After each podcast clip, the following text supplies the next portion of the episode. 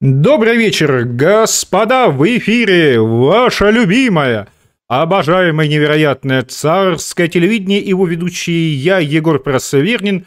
Кроме того, сегодня со мной на связи загадочный Виктор Басов. Виктор, добрый вечер.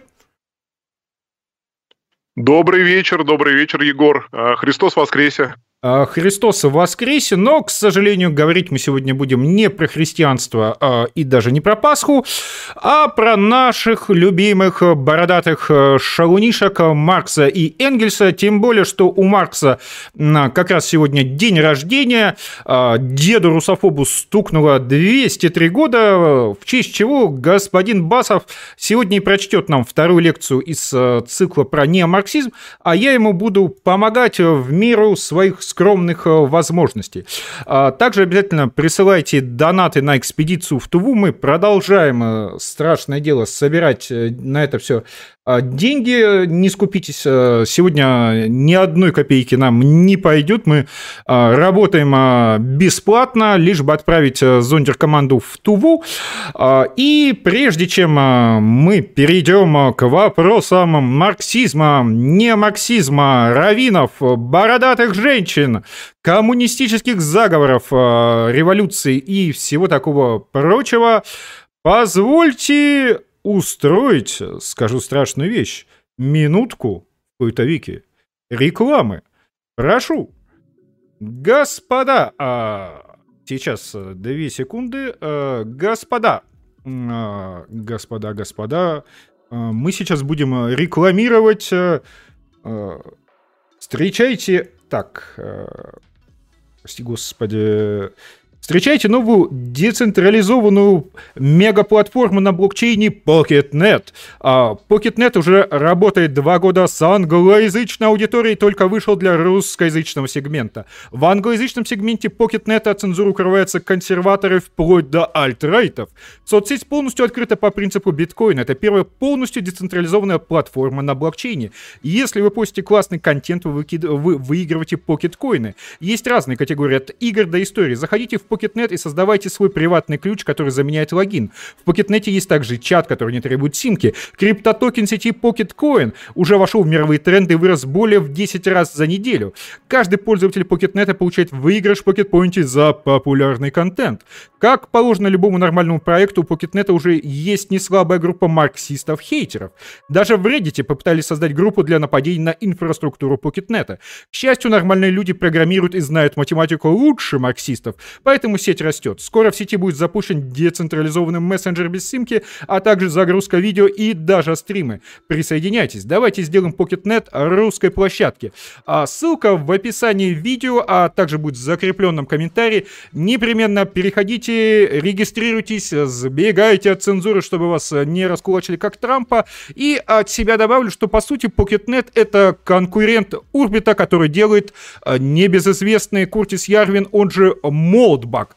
А, то есть, таким образом, вы а, можете принять участие а, в цифровой анархической, в хорошем смысле, крипто-революции. Ну, и, само собой, немножечко подзаработать, потому что Pocketcoin действительно очень мощно растет. Вы, собственно, сами можете открыть э, котировки криптобирж и посмотреть. Ну и, кроме того, переходя по ссылке, вы, конечно же, поддерживаете наш э, багоспасаемый канал. Поэтому кликайте смело. А, ну что, э, господин Басов, э, с чего э, начнем или продолжим? А, слушай, мне кажется прикольно, что мы начали лекцию про Карла Маркса с коммерческой рекламы. А, в этом есть что-то изящное. В левой руке Сникерс, в правой руке Марс. Как говорится, мой пиар-менеджер Карл Маркс. Вот, поэтому, ну, как бы, как на ком, как не на Марксе, рекламировать э, антимарксистскую, антилевую платформу, э, антилевую социальную сеть. Ну, э, что, э, давайте начнем тогда, может быть, да, вот после этого, так сказать, э, бодрого, бодрого момента. Я предлагаю перейти, собственно, к лекции. Как Егор сказал, сегодня у нас 5 мая, сегодня день рождения Карла Генриха Маркса, и мы решили, в общем-то, наш, нашу лекцию, наш эфир, который мы давно запланировали, приурочить именно к этому дню. Мы подумали, что это тоже будет довольно красиво. А, но э, с чего я предлагаю начать? Я предлагаю начать с краткого содержания предыдущих серий. О чем мы говорили с вами на предыдущем стриме. А на предыдущем стриме, я напомню, мы с вами рассматривали э, такое движение, как БЛМ, и увидели, что это движение является, по сути, марксистским и полностью стоит на левых социалистических идеях. То есть это не просто какая-то борьба чернокожих за свои права, как это пытаются представить в мейнстримовых СМИ, а самая настоящая борьба, замешанная на таком левом радикализме. Да, мы видели, как эти три дамы, мы прям рассматривали это видео на стриме, кричали, вот эти три черные дамы, да, основательницы БЛМ, кричали нам нечего терять, кроме своих цепей. То есть прямо цитировали э, манифест коммунистической партии. Да, мы сегодня к нему еще вернемся. Более того, э, сами эти дамы являются выходцами или, как это, выходками, выходцами, ну, неважно, э, выход, э, выходцами из марксистских организаций. Да.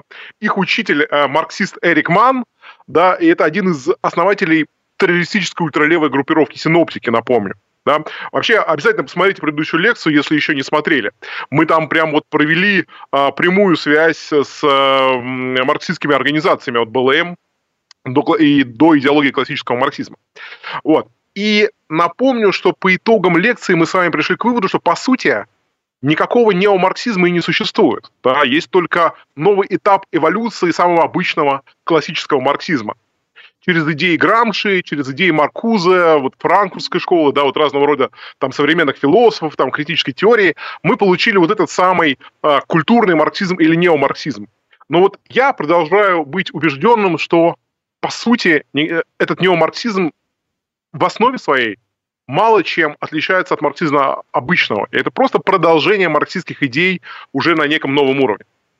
Вот. И надо сказать, что вообще все современные лево-прогрессистские э, идеологии стоят на фундаменте работ а, Карла Маркса и Фридриха Энгельса. И БЛМ, а, и феминистки, зеленые, там разные, не знаю, антифа и антиглобалисты, да, это все, по сути, современные марксисты. Это все продолжатели идей вот тех самых бородатых а, мужчин, о которых мы с вами сегодня подробно поговорим. Да, а что уж там говорить, если один из ключевых претендентов на пост президента США, а, а это Берни Сандерс, да, это буквально социалист. Он прям вот социалист. Да, и я думаю, что если бы там не некоторые махинации на праймерис, а, которые там устроили члены истеблишмента, точнее, истеблишмент из демократической партии, да, вот в частности, когда были праймерис Хиллари Клинтон, еще в 16 ну, перед выборами 16 года. Я думаю, что еще бы, возможно, бы имел шанс и победить Берни Сандерс в праймерис. Ну, то есть влиятельные политики современности э, тоже оказываются марксистами довольно часто. И э, как в свое время писал Славой Жижик, сегодня даже на Уолл-стрит хватает людей, которые любят Маркса. Поэтому для нас это очень важная фигура, и мы не можем рассматривать вот эти вот э, новые неомарксистские идеологии в отрыве, собственно, от ключевых философов, от Маркса и Энгельса. Причем они ключевые, на самом деле, же не только для э, западного мира. Да, вот напомню, что вторая по силе держава – это Китай, э, буквально стоит на идеологическом фундаменте марксизма. Вот, э, поэтому изучение э, современного левого дискурса мы должны начать с основ, с Карла Маркса и Фридриха Энгельса. Как говорится, это вот э, то, без чего нас невозможно представить, э, еще труднее понять, как э, говорил Леонид Парфенов. Э, о чем хотелось бы сказать? Я сегодня хочу поговорить не о идеях Маркса и Энгельса, не об их идеологии, не об их трудах, а о э, самих личностях. В следующем выпуске, я надеюсь, в следующей лекции мы с вами разберем уже непосредственно, как сказать, об, о, вот эти вот э, и, и, основы фундамент их работ, да, там поговорим о том, что такое это прибавочная стоимость, классы, там, бесклассовое общество, э, капитал и так далее, и так далее. Все эти вещи мы с вами разберем и рассмотрим. А сегодня я хочу начать с того, чтобы поговорить просто о личностях, поговорить о их биографии, пройтись по их биографии. Я, в свою очередь, постараюсь сделать так, чтобы это все-таки не была лекция в стиле зачитывания Википедии. Э, я разные источники смотрел, разные источники изучал, старался собрать все самое интересное, старался расставить акценты, а, поэтому постараюсь все-таки, чтобы это не было вот нудное изложение, да, чтение Википедии на Ютубе. Хотя каждый раз, когда ты пересказываешь чью-то биографию, тем более настолько разобранную, а, детально препарированную биографию, как биография там, Карла Маркса и Фридриха Энгельса, ты всегда неизбежно э, э, немного пересказываешь Википедию. Но если в какой-то момент вы почувствуете, что я начал пересказывать Википедию по памяти, пожалуйста, остановите меня, напишите мне, э, э, не делай так или э, пришлите лучше всего донат. Господин а, Басов, сразу вас да. Э, чуть-чуть прерву.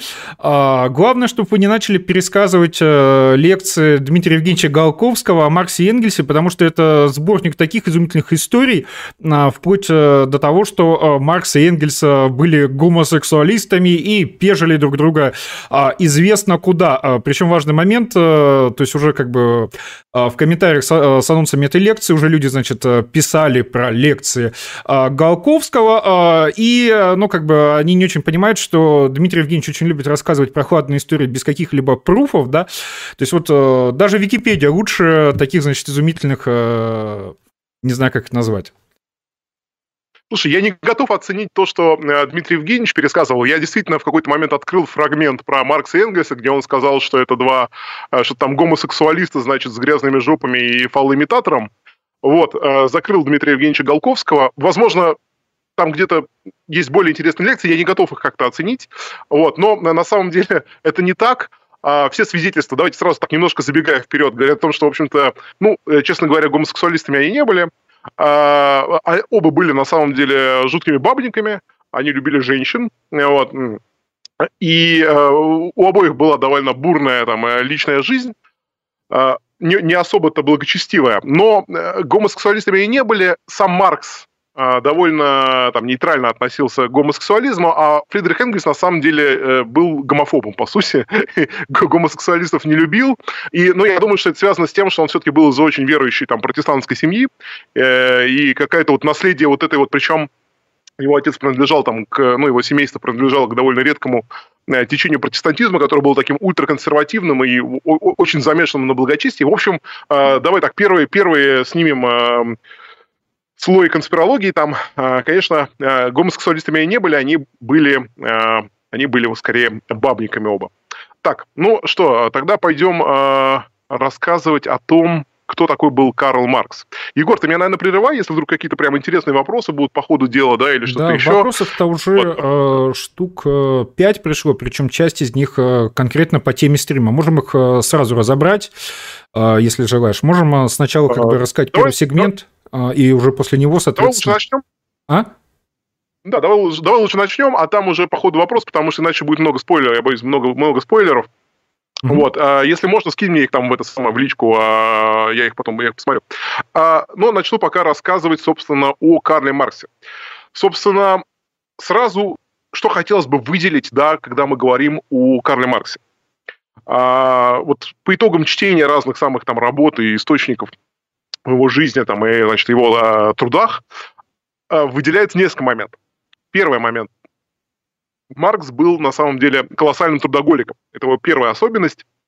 Он очень много работал, он написал, отредактировал какое-то безумное количество работы. Это, конечно, был такой фанатик своего дела, каких вообще мало. То есть это был, в общем-то, пашущий дядечка. А второе, Карл Маркс интересен тем, что безумно любил деньги. Он был э, транжирой, он любил э, кутить, он э, много бухал с друзьями, он где-то пытался там путешествовать, перемещаться по Европе, вот, и из-за этого постоянно жил в долг. И, в общем, надо сказать, что буржуазный образ жизни Маркс хоть и критиковал и отвергал, но сам следовал ему железно. То есть Маркс, в общем, был э, прям вот такой вот, ну, э, по, по, по, по хардкору вел буржуаз, буржуазный образ жизни, тратил все деньги и залезал в долги. А третья а, надо сказать, что Маркс прожил весьма тяжелую жизнь.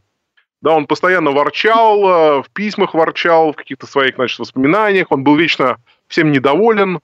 Вот. И на самом деле на то были причины. Во-первых, собственно, постоянные долги, о которых я говорил. Он всю жизнь практически прожил в нужде. И до того момента вот более-менее у него наладилась жизнь, когда уже там э, взрослый Энгельс получил в наследство свою фабрику, от отца начал получать хорошие деньги и начал э, платить ему такое стабильное жалование. Но до этого момента он постоянно жил, ну, чудовищно. При этом он еще и кутил, пропивал, прогуливал и, и спускал деньги в кабаках. Вот. А во-вторых, собственно, почему Маркс прожил тяжелую жизнь? Он страдал болезнями. Он, в частности, страдал инфекционной болезнью э, кожи, из-за которой у него на лице вот были постоянные язвы, фурункулы, то есть вот у него постоянно вот это вот, его мучило это и уродство с одной стороны, и как бы, ну, сама по себе болезнь. да, собственно, есть популярная версия, что вот его огромная вот эта борода и шевелюра, да, ортодоксальная такая вот э, классическая, которую мы его знаем и видим на э, всяких портретах и э, снимках, это как раз, собственно, следствие того, что э, у него были проблемы с кожей. Вот. Ну и как бы от всего этого, в общем, от всех этих э, тяжб Маркс он постоянно там сквернословил, сквернословил, все время ворчал и роптал на жизнь. То есть это был такой человек, вечно недовольный жизнью. Но а, давайте последовать. Собственно, Карл Маркс появился в городе Трир 5 а, мая 1818 года. То есть, как ты верно заметил, сегодня ему исполняется ровно 203 года. А, что такое Трир? Трир – это маленький немецкий городок в Пруссии – да, вот а, родители как по матери, так и по отцу это были европейские раввины, жившие в этом городке, причем а, некоторые весьма статус. А, надо сказать, что отец Маркса решил порвать с иудейской традиции. Он в 35 лет крестился в христианство и стал протестантом. И было это за два года до рождения, собственно, вот сына Карла. У отца на это были вполне прагматичные мотивы. Дело в том, что быть Э, евреям в Германии того времени было там весьма непросто. И евреи не могли занимать госдолжности, а не могли работать, ну, там, на самых разных, на самом деле, должностях, а, там, вплоть до того, что, например, они не могли а, работать аптекарями. Да, надо сказать, что все-таки для еврея там, со времен Средневековья э, работать аптекарем – это нормально, эту нишу они занимали. А там, в общем-то, ну, немецкие законы были довольно жесткие – и э, вот многие там предприимчивые евреи выписываются из евреев как раз в тот период, а это, напомню, там, условно говоря, начало, начало первой половины 19 века, они выписываются из евреев, они крестятся, да, ну, мы знаем, что самый простой способ выписаться из евреев – это креститься. Вот, и в числе этих людей был в том числе вот отец Маркса. Для него это был такой входной э, билет в нормальное общество, потому что он сначала работал адвокатом, а затем работал советником юстиции. И э, адвокатом э, нельзя было быть будучи евреем. Поэтому Маркс вполне, э, Маркс старший, вполне прагматично выписывается из евреев, э, становится протестантом. Вот. Сам он крестится в 16 году, в 18 году рождается Карл, и вот в 1824 году он сына крестит тоже в христианство.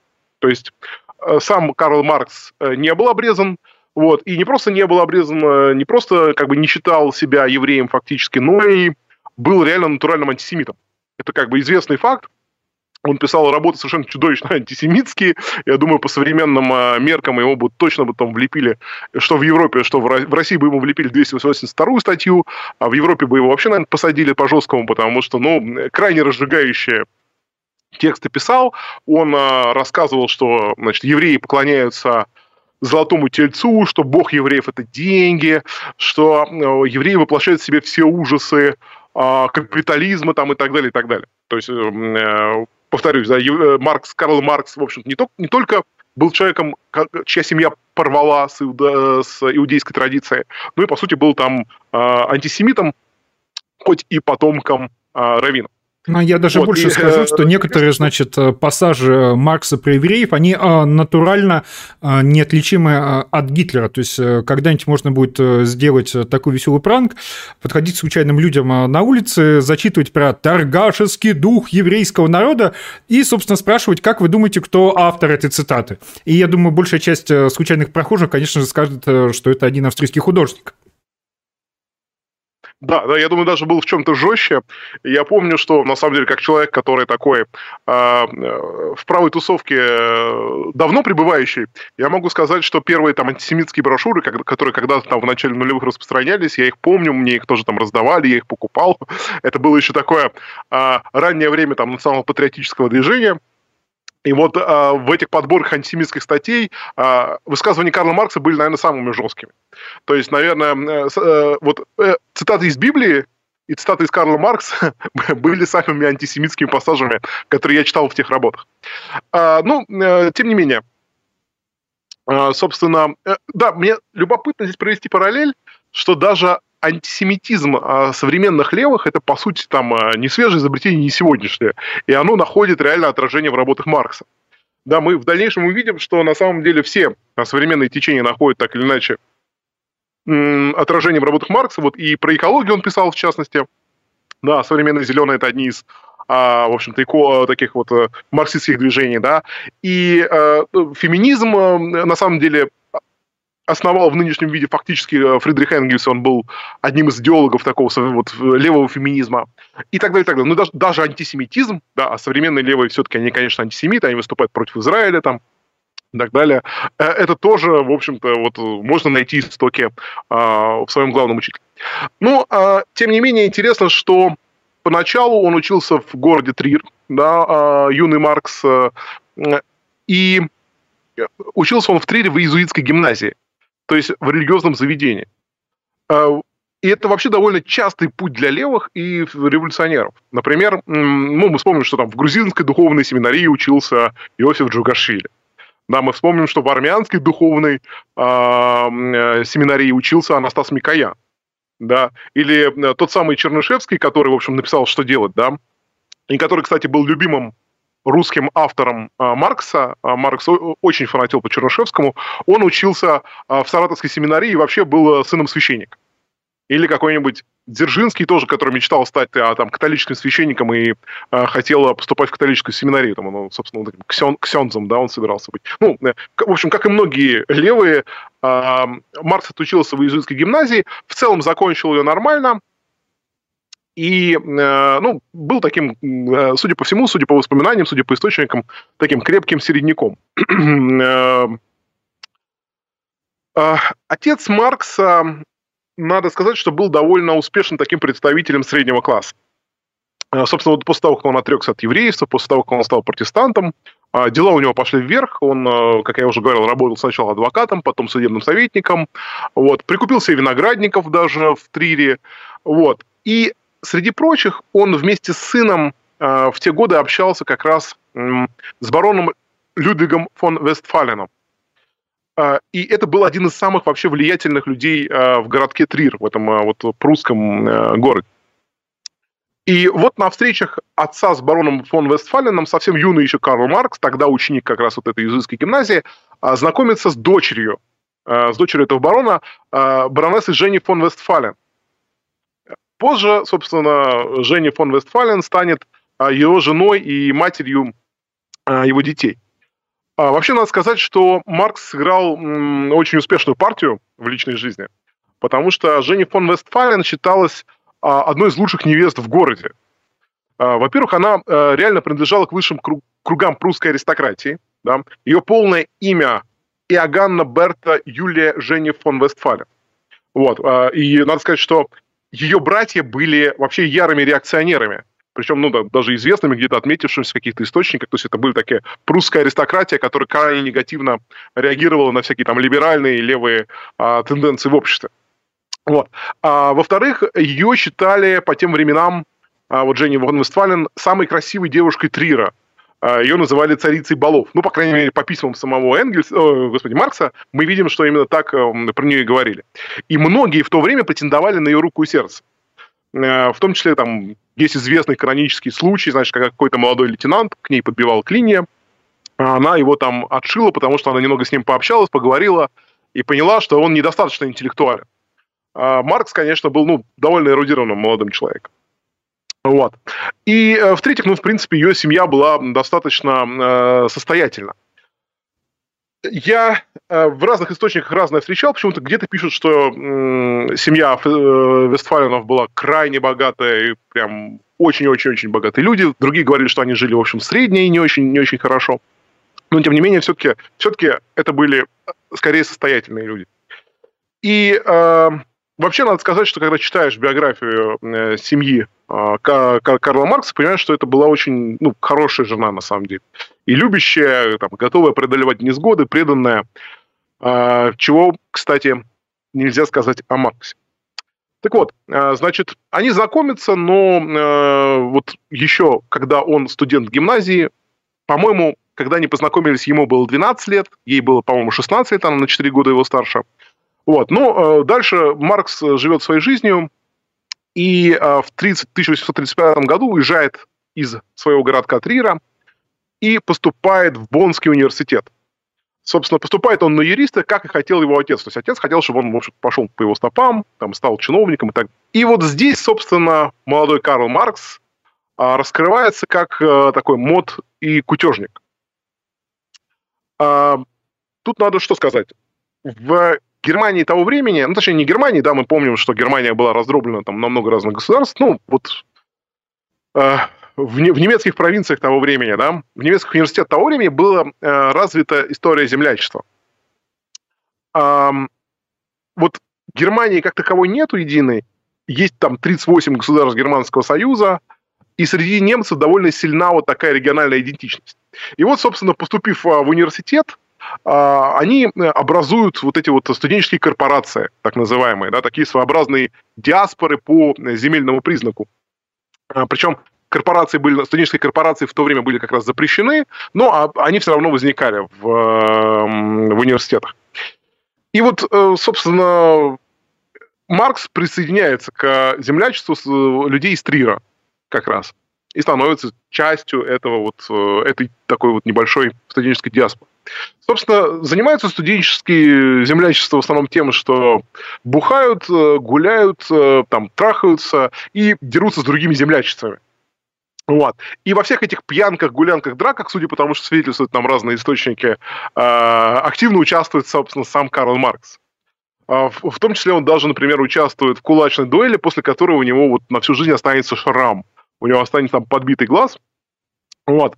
А, надо сказать, что пьяного Маркса даже в какой-то момент там ловит полиция, его сажают на сутки в карцер, а, и это где-то отражено в каких-то исторических документах. Вот. И, ну, молодой Маркс ведет себя довольно непотребно и, в общем-то, довольно развязно, любит пить и совершенно э, не любит учиться. То есть Маркс не учится, Маркс э, прогуливает деньги отца, дерется и бухает. Вот. Ну, естественно, постоянно молодой Марк, студент, э, собственно, Боннского университета, постоянно залезает в долги. Это с ним будет, с ним это останется на всю жизнь, то есть он будет жить в долгах э, очень долго, годами, и в зрелом возрасте, и в старости, и так далее. Вот. Но вот впервые он начинает залезать в долги как раз на студенческой скамье а, в Боннском университете. Собственно, Маркс тратит много денег, э, отец ему эти деньги исправно присылает, и в письмах все время его отчитывает за то, что он там транжир и раздолбай. Я помню, я читал какое-то письмо, э, которое ему написал отец, где отец пишет, что, слушай, говорит, брат, я, это, сын, я как бы э, знаю, что самые, дети самых богатых родителей за год тратят 500 талеров. Да, в то время как ты прожигаешь минимум 700. Вот, то есть, э, в общем-то, страсть э, к долгам и буржуазному такому образу жизни э, у Карла Маркса его сопровождал, собственно, всю жизнь. Вот, значит, собственно, там же в Бонне, в Боннском университете, Карл Маркс присоединяется к местному поэтическому клубу и пишет там весьма мрачные стихи, там, в том числе упоминая князя тьмы, там, Люцифера и так далее вот здесь надо сделать небольшое отступление. Когда я гуглил самое разное про Маркса, читал про него, я наткнулся на ряд, значит, популярных конспирологических гипотез, которые гласили о том, что Маркс – это сатанист. Это очень довольно популярная, распространенная история вот среди таких там, православных патриотов, среди там, воинствующих антикоммунистов. Они рассказывают, что Маркс почитайте его типа юношеские стихи, почитайте какие-то юношеские заметки, и вы увидите там, значит, восхваление вот там просто там какие-то лавкрафтианские мотивы. Я а, пытался эту тему искать, что-то на эту тему э, гуглить. Ну, я могу сказать, что я пришел к выводу, что это не так. Э, и на самом деле тут надо просто понимать исторический контекст, а он таков, что молодые люди того времени, ну, реально объективно там часто увлекались всякой такой околооккультной, э, такой, как это, э, не знаю, готической там, литературой, э, стихами соответствующими и так далее. То есть, в общем-то, скорее всего, конечно, Маркс никаким сатанистом не был, э, Люциферу не поклонялся, э, в масонах его там, значит, сатанисты не крестили. Вот, и просто, ну, было некоторое, видимо, юношеское увлечение вот таким, ну, около оккультизмом. Причем в иезуитском, э, собственно, в иезуитской гимназии он проявлял себя как христианин и писал какие-то околохристианские работы. Вот уже в Боннском университете он начал писать какие-то, значит, такие немного богохульные, скажем так, вещи. Вот. Но в целом, конечно, а, видно, что Маркс в зрелости и в основную часть жизни он все-таки был скорее атеистом. Вот. И а, считать его а, сатанистом на основе вот этих самых юношеских работ некоторое преувеличение. Собственно, Боннский университет, э, не закончив даже первый курс, э, после нескольких месяцев запоя, Маркс уходит из Боннского университета и поступает в Берлинский университет, в другой. Я так понял, что по настоянию отца. И э, надо сказать, что там он тоже толком не учится. Маркс продолжает пухать и тусоваться, продолжает вести буржуазный образ жизни. В его жизни выпивка, в его жизни драки, в его жизни женщины. Вот. Ну и э, всякие разные интеллектуальные кружки, которые в то время были очень распространены. В частности, э, Маркс входил в так называемый там, профессорский клуб э, Берлинского университета. Вот. Но а, на самом деле самое главное, что происходит с Карлом Марксом в э, Берлинском университете, он присоединяется к кружку младогегельянцев. И по-настоящему увлекается фиол- философией, собственно, известного, там, культового в то время, культового во всем мире философа Георга Гегеля. А, ну, собственно, что, прежде чем перейти к Гегелю, может быть, что-то мы... А, есть какие-то что-то такое, вопрос или что-то срочное, что нас спрашивают? Ну, не то, чтобы срочное, но а, есть э, донаты. Давай, наверное, их э, зачитаем, ответим. А, и после этого продолжим. А, благо а, донатов да, и вопросов уже набралось. Колдах. Скоро годовщина смерти Константина Анатольевича Крылова. Планируются ли по этому поводу какие-либо мероприятия? Спасибо за стримы. Ну, я думаю, как минимум стрим мы сделаем в честь, собственно, помянем Константина Анатольевича, конечно же, непременно. Если госпожа Шалима будет что-то организовывать в годовщину смерти, то я, конечно же, постараюсь поучаствовать. А, сенатский регистратор... Я знаю, что, да. А, могу сказать, добавить здесь, что я знаю, что а, в свое время Алексей Абанин предлагал э, сделать, помимо там крыловских чтений ежегодных, он предлагал сделать э, крыловские застолья и как раз собираться на день рождения, кстати, на Крылова в мае, и, может быть, как-то вот, ну, ну, просто устраивать такие застолья хороших людей. Поэтому не знаю просто, будет ли это или не будет, но, тем не менее, вот просто такая информация. А, сенатский регистратор отправил 405 рублей. Спасибо. Марксистские организации отрицают естественную иерархию, объясняя неравенство между этносами или полами угнетением. Можно ли создать неомарксистскую организацию, признающую естественное неравенство? А, ты как считаешь? Ну, э, я бы не сказал, что они там отрицают, э, естественно, неравенство. Они его, конечно, не отрицают, наоборот, они его как бы признают. Вот.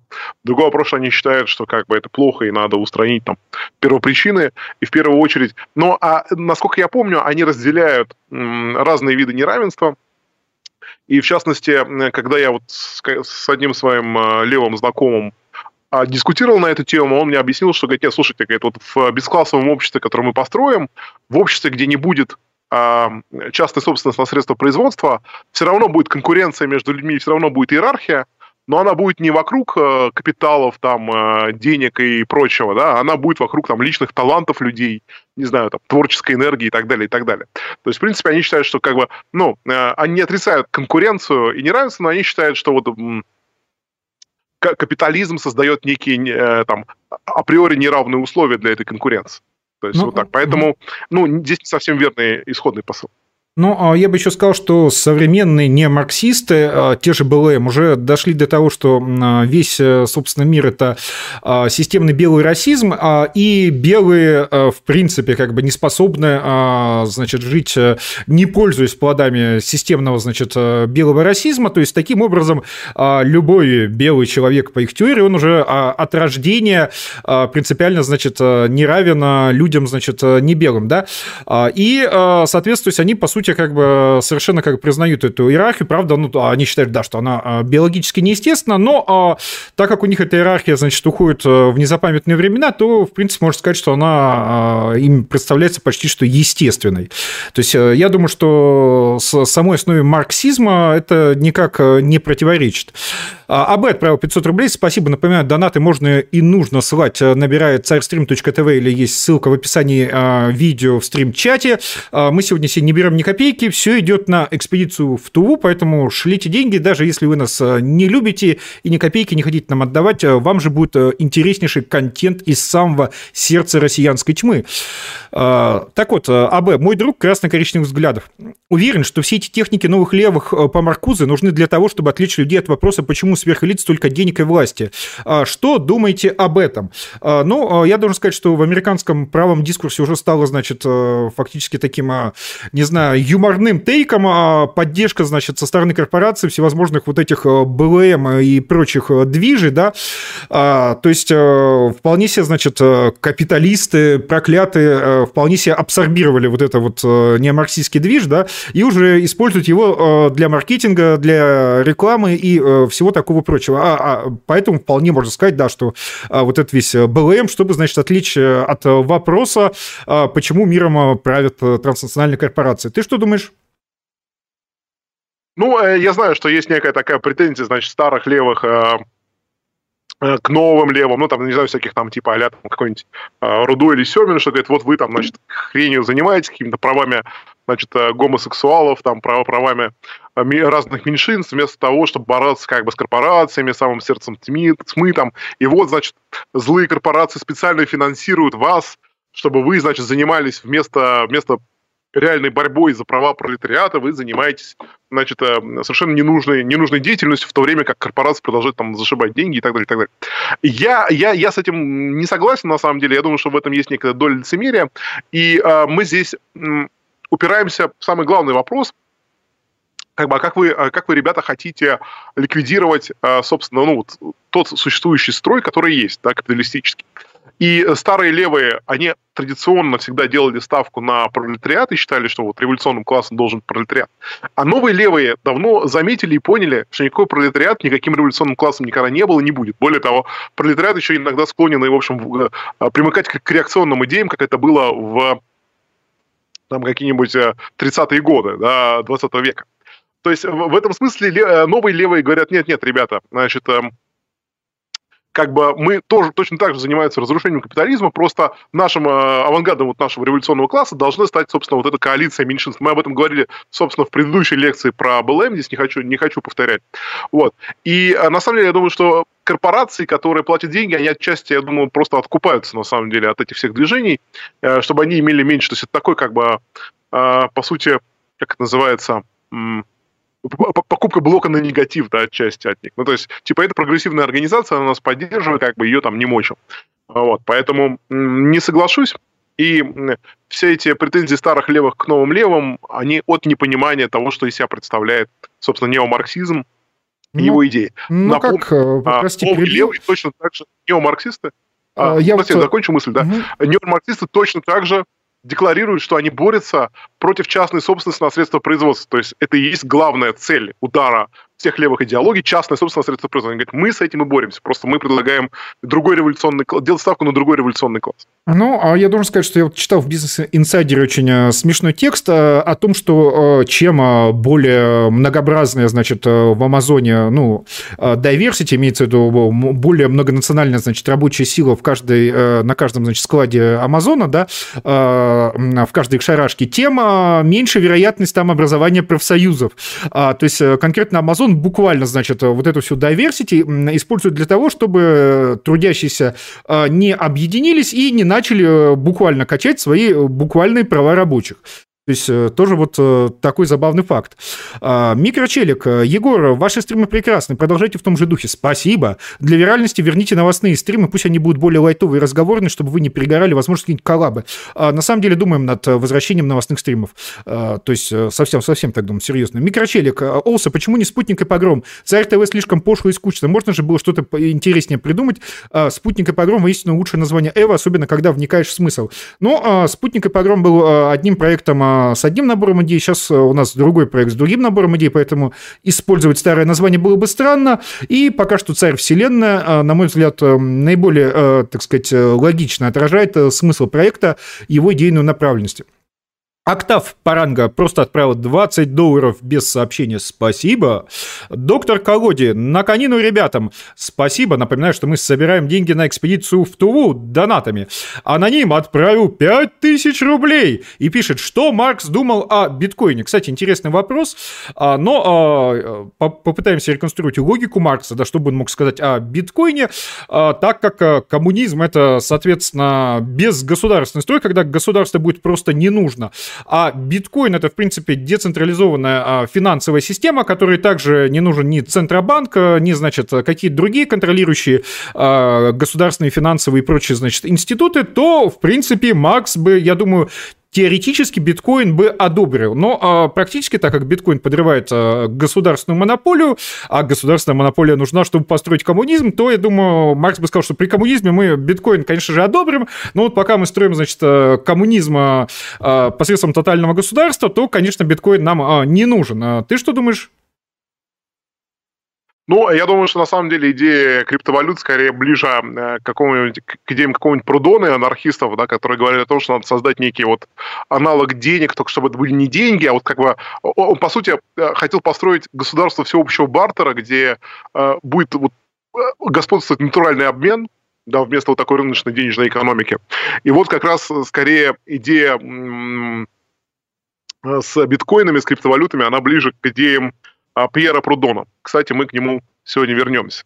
Ну что, а, мы... Нет, это еще, то, что, еще, еще, еще есть. Э, народ сегодня активно спрашивает. Также напоминаю к вопросу про блокчейн, а, что мы сегодня рекламируем Pocket App, который, собственно, продолжает вот эту вот блокчейновую революцию. Подробнее в начале стрима, плюс ссылка есть в описании видео. Обязательно ознакомьтесь, а то так и будете слушать про блокчейн лишь теоретически. Константин Хомченко, а что такое буржуазный образ жизни? Но так как буржуа это горожанин, то буржуазный образ жизни, на мой взгляд, это просто образ жизни городских. А ты что думаешь? А что, что, прости еще раз? Что такое буржуазный образ жизни? Слушай, ну, а буржуазный образ жизни это как, насколько я понимаю, по Марксу, это, в общем, образ жизни, где ты не думаешь о, как сказать, о угнетенных трудящихся, да, тратишь деньги направо и налево, и, в общем-то, предаешься, а, так сказать, разным а, гедонистическим благам вместо того, чтобы вести а, борьбу, вместо того, чтобы осознать свои классовые интересы и вести... Ты куда-то пропал капиталистической системы. Ну, Маркс, наверное, вел, конечно, борьбу тем, что он создавал некую свою теоретическую систему, но вот этот вот стиль жизни, вот этот лайфстайл, который он описывал, когда там люди, э, ну, когда люди просто там бухают, тусуются и э, любят множество разных женщин, это все-таки как раз буржуазный образ жизни. А настоящий коммунист должен быть воином своего класса. И а, замечу, что и Ленин, и Сталин тоже вели крайне буржуазный образ жизни, а, по-пролетарски они жить а, почему-то не хотели. А, про это есть даже очень а, смешной, значит, рассказ Аверченко его, с его, значит, обращением к Ленину, а, про то, что, ну, дескать, Ленин, ну что ты за фигню придумал, значит, а, все, значит, пивные в Советской России запретить. Я ж тебя помню еще по Швейцарии, как ты любил посидеть в пивнушке, покурить сигару, значит, в сезон дыму, значит, выпив э, певчанского, а, поорать про политику до хрипа, а теперь ты себя, значит, какого-то придурка строишь, а, очень смешной текст, э, советую нагуглить, он такой совсем небольшой рассказ, очень издевательский. А, Старая Ладога. А можно ли сделать обзор маоизма, который наравне с ханьским национализмом и конфуцианством составляет стержень идеологии Китая, а также разобрать разницу с кхмерскими и прочими дикими левыми идеологиями? Ну, теоретически можно, но я думаю, маоизм на сегодня не актуален даже для Китая, потому что это в первую очередь марксизм для, собственно, сельских обществ, где просто нету достаточного количества городов, где нету пролетариев, и где вот есть только, значит, значит, э, одни, одни сплошные крестьяне. А, то есть и э, из этой стадии развития уже даже сам Китай вышел. Э, может быть, я поговорю о маоизме во время лекции про панафриканский, который я вот вчера готовил, сегодня буду продолжать готовить, как стрим завершу. Там среди вот этих всех африканских национализмов использование стратегии тактики маоизма было крайне популярным. То есть левое движение в Африке, они ориентировались не на, а, соответственно, ленинизм, а не на сталинизм, они ориентировались на маоизм. А, далее, Константин Хомченко. А можно ли сказать, что не марксисты – это современные фашисты? В том смысле, что эти ребята продвигают набор идеологий, которые потенциально могут обслуживать террористическую диктатуру финансового капитала. Виктор? Ну, при желании можно. Ну, я, я просто э, не очень понимаю, что а, такое я, террористическая я, я диктатура что... финансового капитала. Э, ну, я тоже, да, не очень, но как бы можно так назвать, почему, почему нет. Другой вопрос, что называть кого-то фашистом вообще смысла имеет мало, потому что это просто бессмысленное ругательство, уже не имеющее никакого отношения к э, непосредственно там идеологии Муссолини. А более того, Муссолини а, сам э, был коммунистом, членом коммунистической партии, и когда он, собственно, из нее вышел, чтобы стать фашистом, об этом а, якобы, значит, доложили Ленину, и он очень сильно, значит, сокрушался, что вот так, такого ценного товарища потеряли. Поэтому вопрос, значит, различия между марксистами и фашистами – это крайне интересный вопрос, потому что зачастую это одни и те же люди. А, Кирилл отправил 500 рублей. Спасибо. На отравление Навального США ответили приостановкой выдачи виз гражданам России. Э, и никто не может оформить визы в Тбилиси. Не пора ли заняться нацистами на Украине, раз США настолько бесхребетный лидер? Да, а им-то давно пора заняться. Тут э, проблема-то не в лидерах США. Проблема в лидере э, Российской Федерации, бывшем, кстати, члене Коммунистической партии Советского Союза Владимире Владимировиче Путине, который, кстати, во всех своих интервью подчеркивал, что он из КПСС не выходил, и партбилет у него, значит, до сих пор лежит в заветном кармашке. А, Старая Ладога. А, согласен ли господин Басов с тем, что левый интеллектуальный дискурс побеждает и победит правый? Что на примере США и Европы в целом очевидно. Об этом говорил некий метущийся свободный философ Нестеров. Виктор, тебя как-то совсем не слышно, ты куда-то пропал. Уж не отключился ли ты часом? Господа, у нас э, почему-то не слышно господина Басова. Э, я сейчас ему напишу э, в чат, э, что его голос вообще не слышно. И если господин Басов не вернется, то нам... А, а, Басов пишет, что у него отвалились наушники, он их сейчас поменяет, поэтому пока Басов меняет наушники, можете позадавать мне всевозможные вопросы, я на них вам отвечу, чтобы немножко э, занять эту паузу. Э, Лариса, а когда пролетариат всех победит, да, с, кем, с кем борьбу вести дальше? Или у марксистов сама цель борьба? Ну, технически, когда пролетариат победит, настанет безгосударственная форма существования, то бишь коммунизм, при котором все будут равны, и никакой борьбы не потребуется. Но это по, собственно, коммунистической теории. На самом деле, конечно же, коммунизм да. никогда не победит, даже если бы он победил и все стали равны, то и за счет естественного биологического неравенства через поколение вновь возникли бы иерархические структуры, а, вновь возникло бы системное неравенство, ну и так далее. А, Ресен, а гимназия, где Маркс а, учился, дело... точно иезуитская была? Он же протестант был. Вообще меня слышно? Нет, меня слышно. Да, да, тебя слышно. А, вопрос, а гимназия, где Маркс учился, точ, точно была иезуитской? Он же протестантом был. Ну, иезуитская, ну, ну ну, вообще вот эта прирейнская Германия, которая, в которой родился Маркс, вот этот Трир, это, собственно, католические места, ну и как бы ничто не мешало э, протестанту учиться в иезуитской гимна- гимназии, это нормальная практика. Ну, то есть там учились не только католики. Вот. Хотя, я говорю, э, местная сама территория, где родился Маркс, она э, католическая. Католические места, там больше католиков, чем протестантов. А, Людвиг Людоедов спрашивает, когда панафриканские, господа, я а, в процессе подготовки, как только будет э, какая-то конкретная дата, я вам первым же и э, расскажу. Ну что, а, пока вопросов э, больше нет, напоминаю, шлите донаты, набирает царь, stream.tv, есть ссылка в стрим-чате, задавайте вопросы, все деньги пойдут на организацию карательной экспедиции в Туву, где, по рассказам местных, творится с русскими такой кошмар, что в Чечне еще, знаете, как бы все прилично будет. Так, ну, давай тогда продолжим с лекции. Да. Ну, собственно, на чем мы, на чем мы остановились? На э, Гегеле. Бо, да, из Боннского университета, э, собственно, Карл Маркс перемещается в Берлинский университет, и там увлекается философией э, Георга Гегеля. Собственно, Гегель это ключевой человек вообще для понимания философии Маркса, это вот и для всех вообще вот этих прогрессистских идеологий. Мы про, про Гегеля обязательно поговорим в следующей лекции когда затронем, да, вот основы идеологии марксизма, да, но сейчас коротко скажем, что, в общем, Маркс во многом опирался на Гегеля, на его идею диалектики, идею там единственной борьбы противоположностей, да, э, вот, но и э, на самом деле, увлекаясь Гегелем, он критикует его, вот, в первую очередь он, конечно, его критикует за идеализм, то есть таких, а, а, атакует в первую очередь с материалистических позиций. Вот. Любопытно, что на самом деле Гегель, зрелый Гегель, взрослый Гегель, э, политически, если говорить про его политические взгляды, он не был левым, по сути. Более того, он даже не был сторонником там республик... республиканизма. Зрелый Гегель был монархистом. Во-первых, он выступал за объединение Германии. Ну, на самом деле, за объединение Германии тогда выступали все а, там либералы, все левые, все-все-все прогрессивные силы. Все считали, что Германия должна воссоединиться. И вот эти 38 осколков государств, которые существуют, это не дело, это плохо. Это а, остатки феодализма, а вот для такого а, прогрессивного развития Германия должна воссоединиться в единое государство. Вот. Э, собственно, э, Гегель писал как раз про то, какой должна быть эта единая Германия – он написал э, работу о там, конституционном устройстве такого идеального государства и считал, что э, вообще лучшее государственное устройство – это монархия, э, такая, ну, сословно представительная, да, конституционная, но монархия.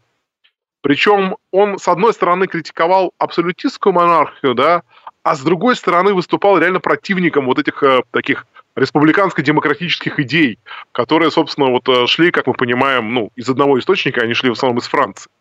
Вот. И надо сказать, что к моменту рождения Карла Маркса Гегель вообще стал, по сути, консерватором.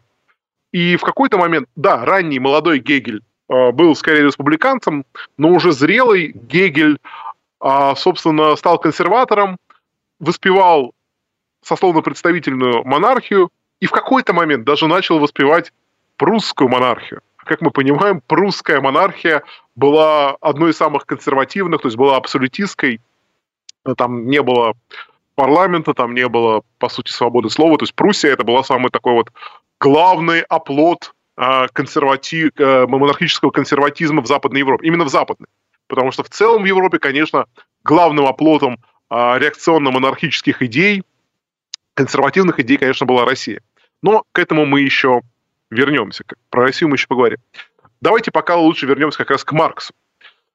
Собственно, Карл Маркс э, не э, заканчивает Берлинский университет опять. Э, то есть он ни Бонский не закончил, ни Берлинский. Занятия он, по сути, не посещал ни там, ни там нормально.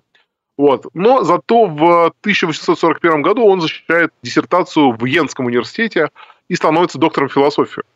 Э, мы помним, что отец хотел, чтобы Карл Маркс стал юристом, вот. Но юриспруденция Марксу не далась. Он был, как мы помним, прогульщиком. Да? Зато знания, собственно, вот эти подчеркнутые, в том числе а, в кружке там, молодых гегельянцев, да, позволяли получить ему научную степень по философии. И вот он, по сути, сдал как бы экстерном, сдает Берлинский университет, и а, в Йенском университете сдает докторскую диссертацию. То есть система позволяла ни разу не посетить занятия Йенского университета, просто защитить диссертацию и получить э, научную э, степень. Вот. А, собственно, перед этим, перед тем, как он еще вот в 41 году закончил, э, ну, то есть, э, собственно, защитился на доктора философских наук, в 1938 году, собственно, умирает его любимый отец. Вообще, надо сказать, что отношения Маркса с родителями были сложными. Мать он терпеть не мог не любил ее, хотя она прожила достаточно долго.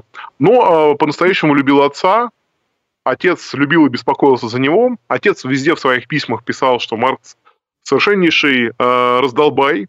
Э, его отец выступал против отношений, кстати говоря, с Женей фон Вестфален, потому что он считал, что Маркс к ним не готов. То есть как бы Женя фон Вестфален готова, а Маркс нет. Вот.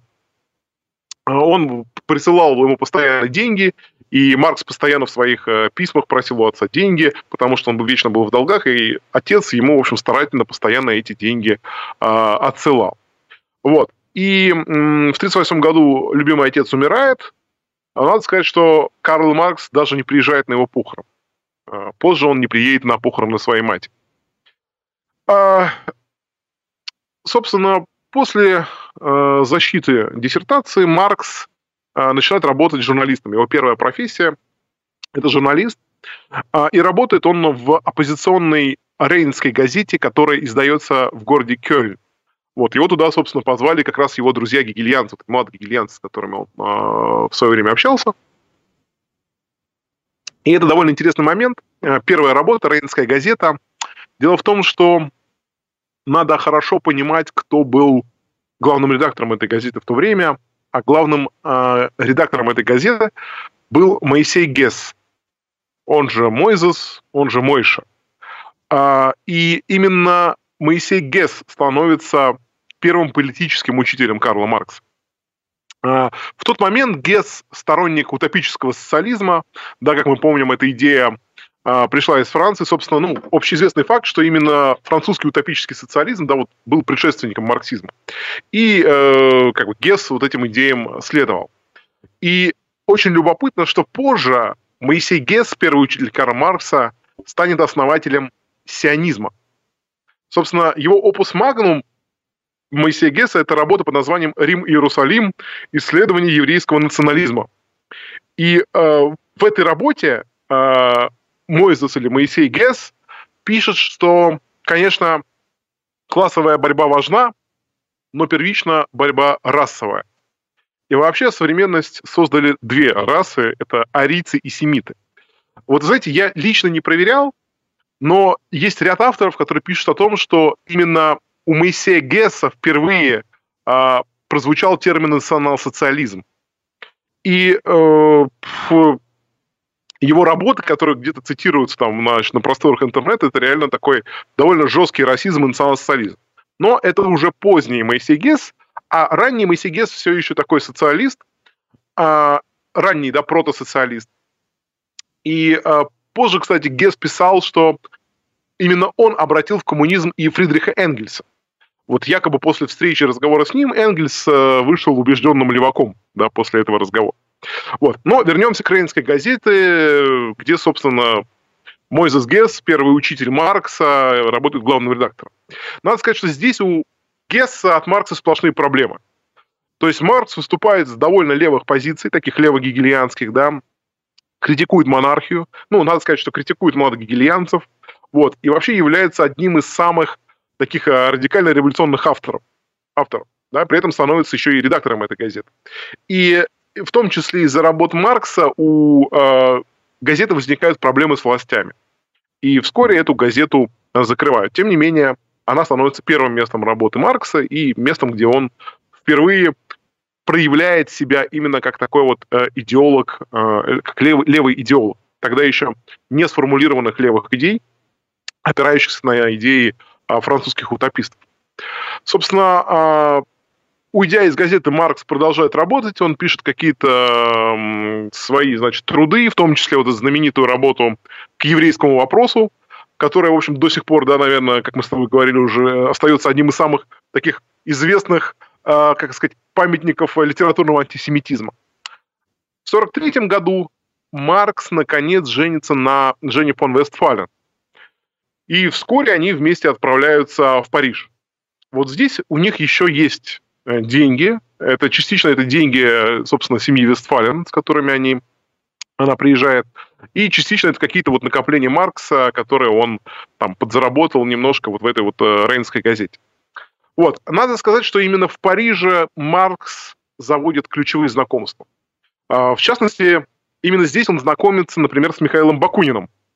И этот человек производит на него там огромное впечатление. Вообще, Бакунин – это колоссальная глыба конечно, в истории 19 века, вот в интеллектуальной истории, да, он производит впечатление на всех, э, кто с ним знаком, кто с ним общается. Это очень колоритный, убедительный, яркий человек.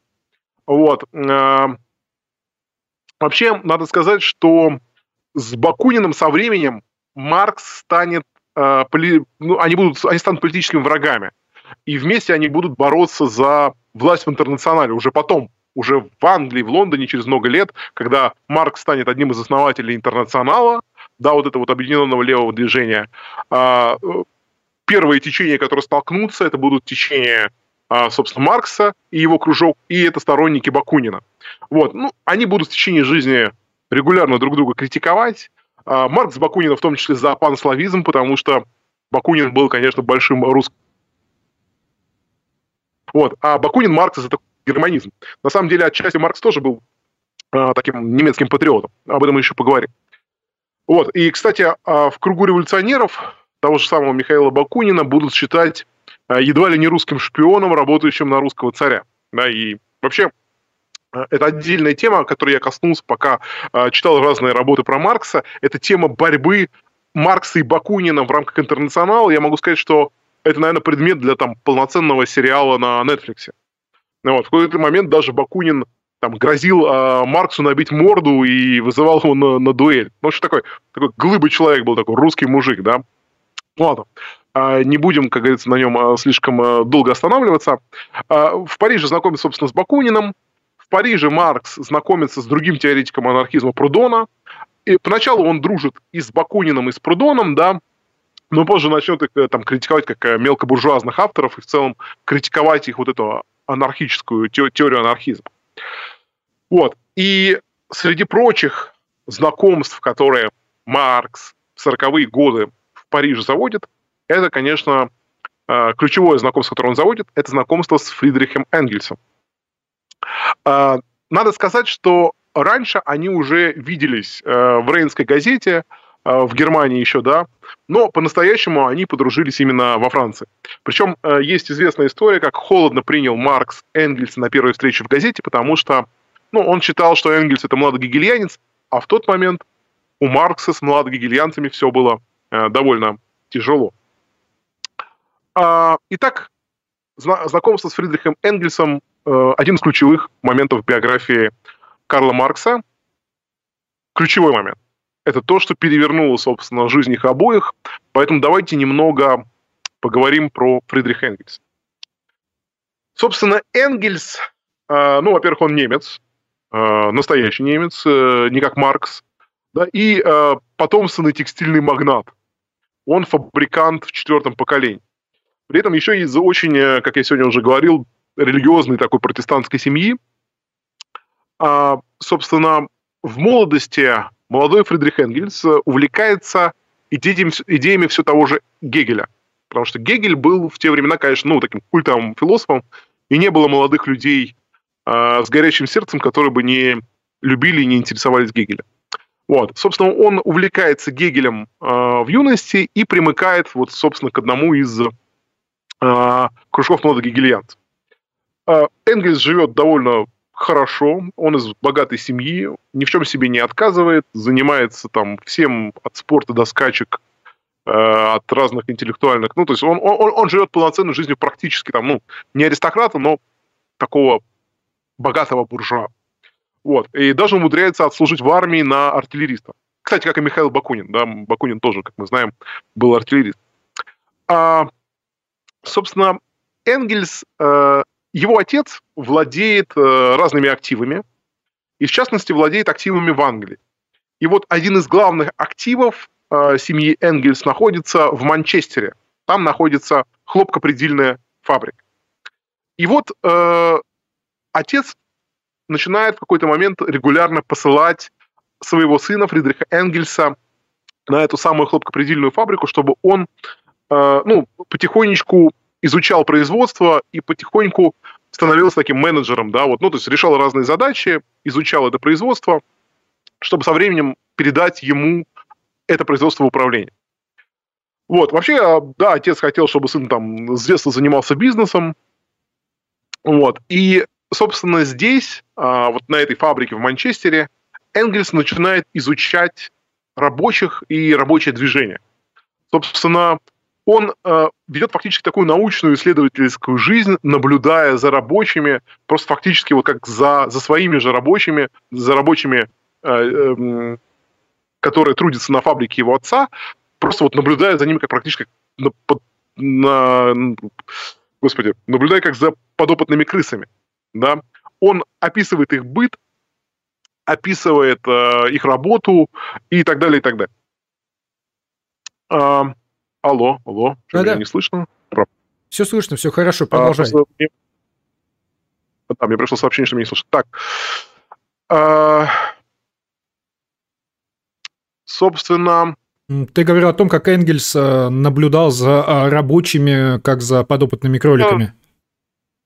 Да, и он писал работы, описывающие непосредственно быт вот этих вот, да, а, рабочих э, фабрикантов, и именно это дает ему первую известность среди других левых авторов. Потому что, ну, э, все эти левые авторы в основном теоретики, да, во всем мире, а именно Энгельс мог изнутри описывать и рассказывать, как живет рабочий класс.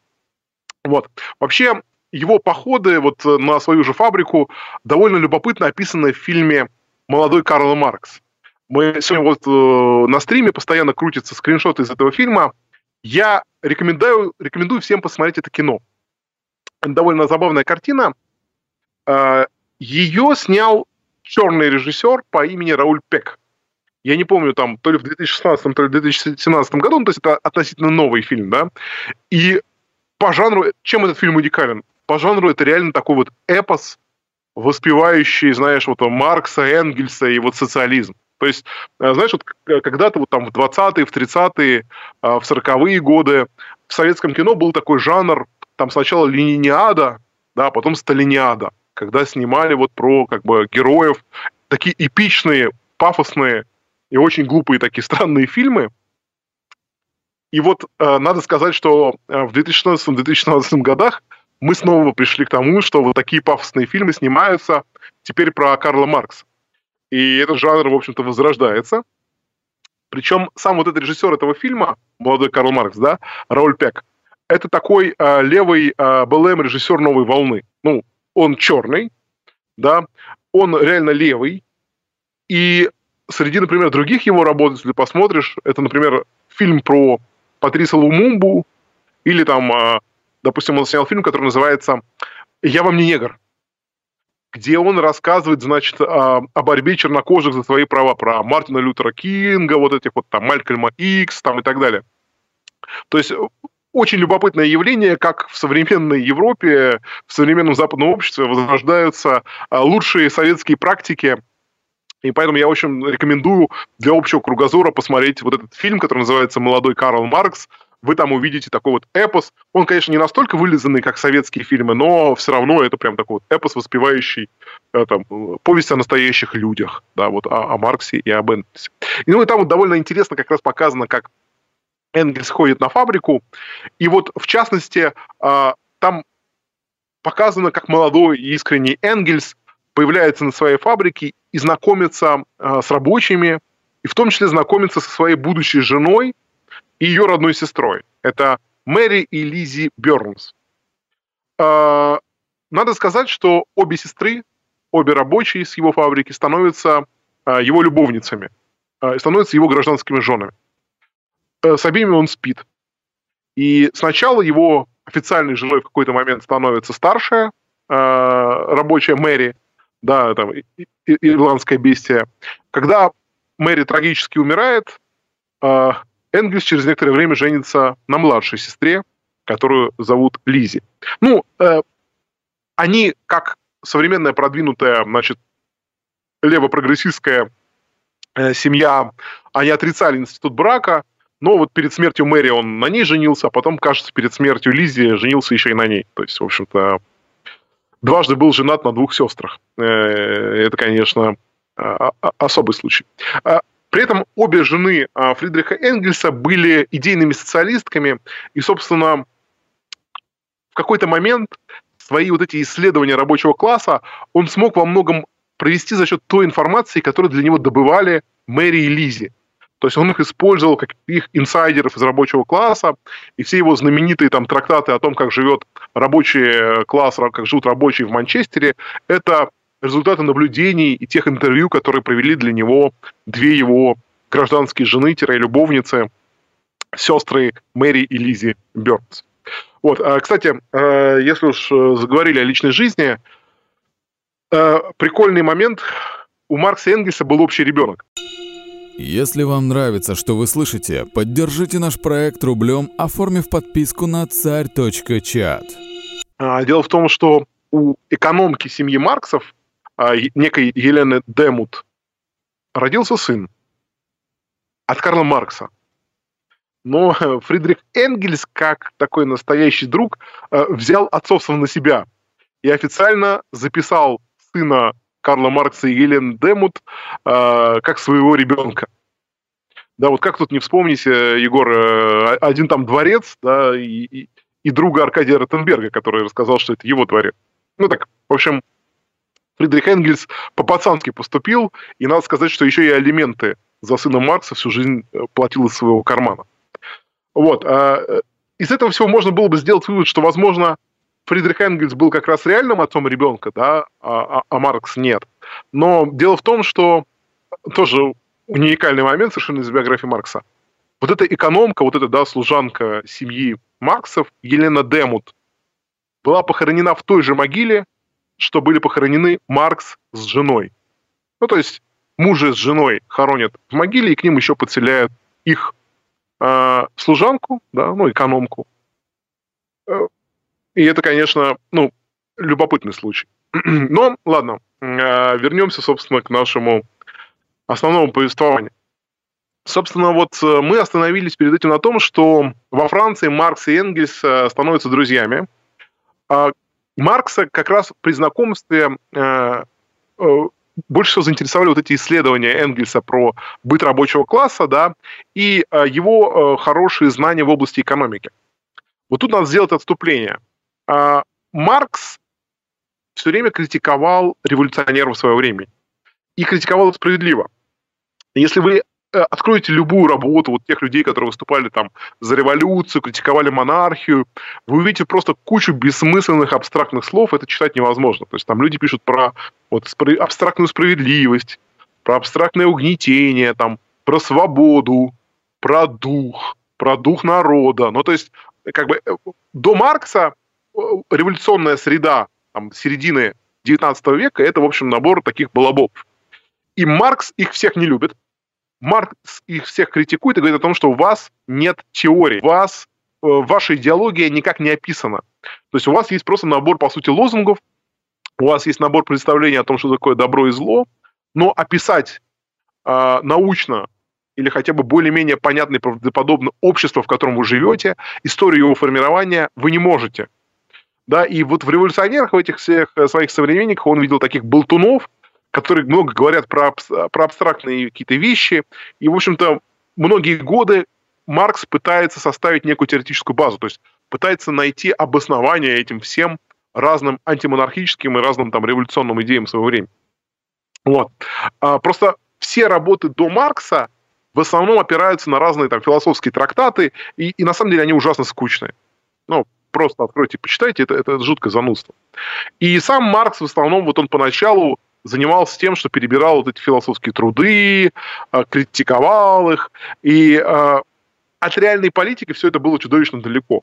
Да, очень сложно было поднять народ на вот каких-то абстрактно-философских идеях, которые там, в общем-то, многие даже и не понимают. Это была такая игрушка интеллектуального класса, очень непонятная большинству людей. Энгельс, в свою очередь, имел ну, более системное образование. В отличие от Маркса, который был э, алкашом раздолбаем в студенческие годы, Энгельс учился, э, получал там хорошее образование. И именно он при знакомстве э, с Марксом обратил его внимание на экономику. Э, он, в принципе, как вот человек, которого готовили к тому, чтобы быть управляющим фабрики, он изучал экономику, да, он должен был стать владельцем бизнеса, и он как раз экономику знал и понимал. Ну и в первую очередь, там, конечно, это речь идет о, о, о трудах там, английских экономистов про вот политэкономику того времени. И вот тут, в этом симбиозе, когда э, как бы философское познание Маркса соединились с экономическими познаниями Энгельса, у них и поперло. И вот по, своему, по совету своего друга Маркс начал активно изучать экономические труды. Они добавили к этому исследования, полевые такие исследования Энгельса о рабочем классе, и где-то вот с этого момента они реально становятся э, значимыми политическими теоретиками. Это где-то как раз вот самая-самая середина э, 19 века. Они э, вместе вступают в тайную революционную организацию, которая называется «Союз справедливых». А после их вступления эта организация, насколько я помню, пере, переименовывается в Союз коммунистов.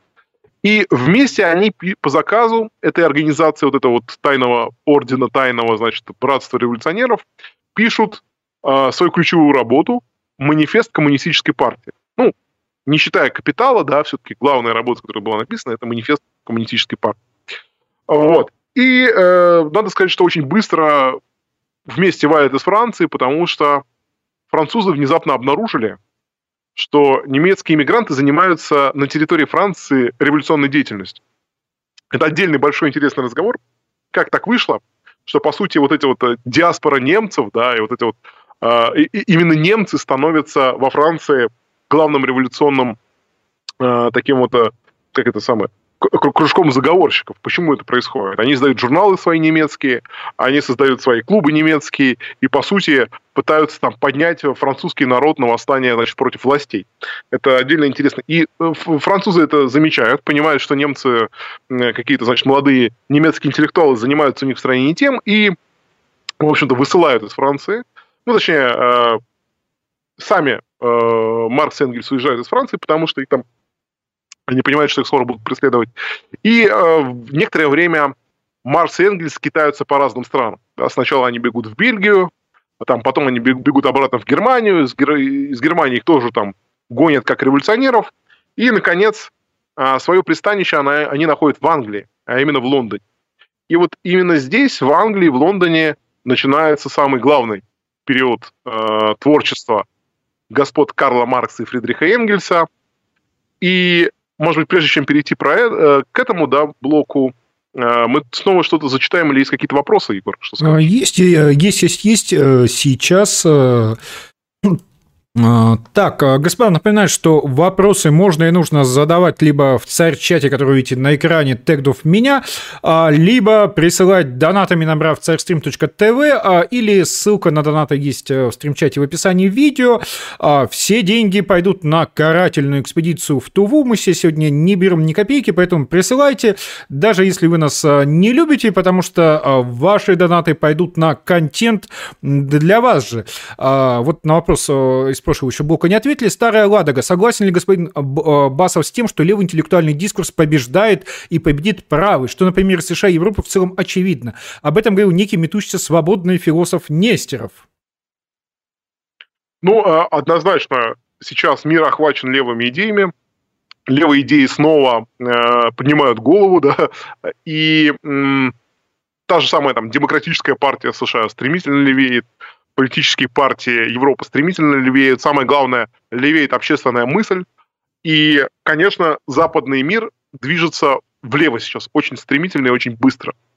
Но э, тут я могу за себя сказать, я считаю, что, ну, во-первых, левые марксисты, они периодически приходят и набирают обороты да, в мир, так сказать. Ну, то есть они периодически вот э, происходит э, такой, маятник качается влево, это происходит вот последние там 200 лет но э, за левой, э, так сказать, за левой тенденцией приходит правая реакция.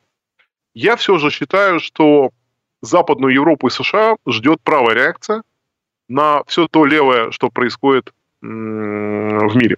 То есть э, впереди на самом деле, и, и, и мы уже видим первые симптомы. Вот то недавнее письмо французских генералов э, в адрес Макрона, да, которое э, там автор этого письма это вообще командующий иностранным легионом.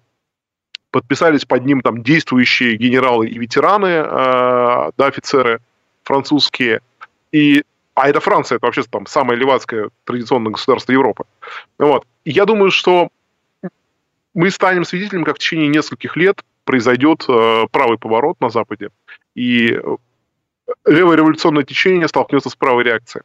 Это, кстати, будет окно возможностей для всех, включая Россию, и Россия здесь может себя проявить, конечно, снова как некая реакционная страна. Мы, кстати, сегодня об этом поговорим, о том, как Маркс и марксисты рассматривали Россию в то время. Спойлер, они рассматривали как раз волной реакции, которая может э, загубить все прогрессивные идеи.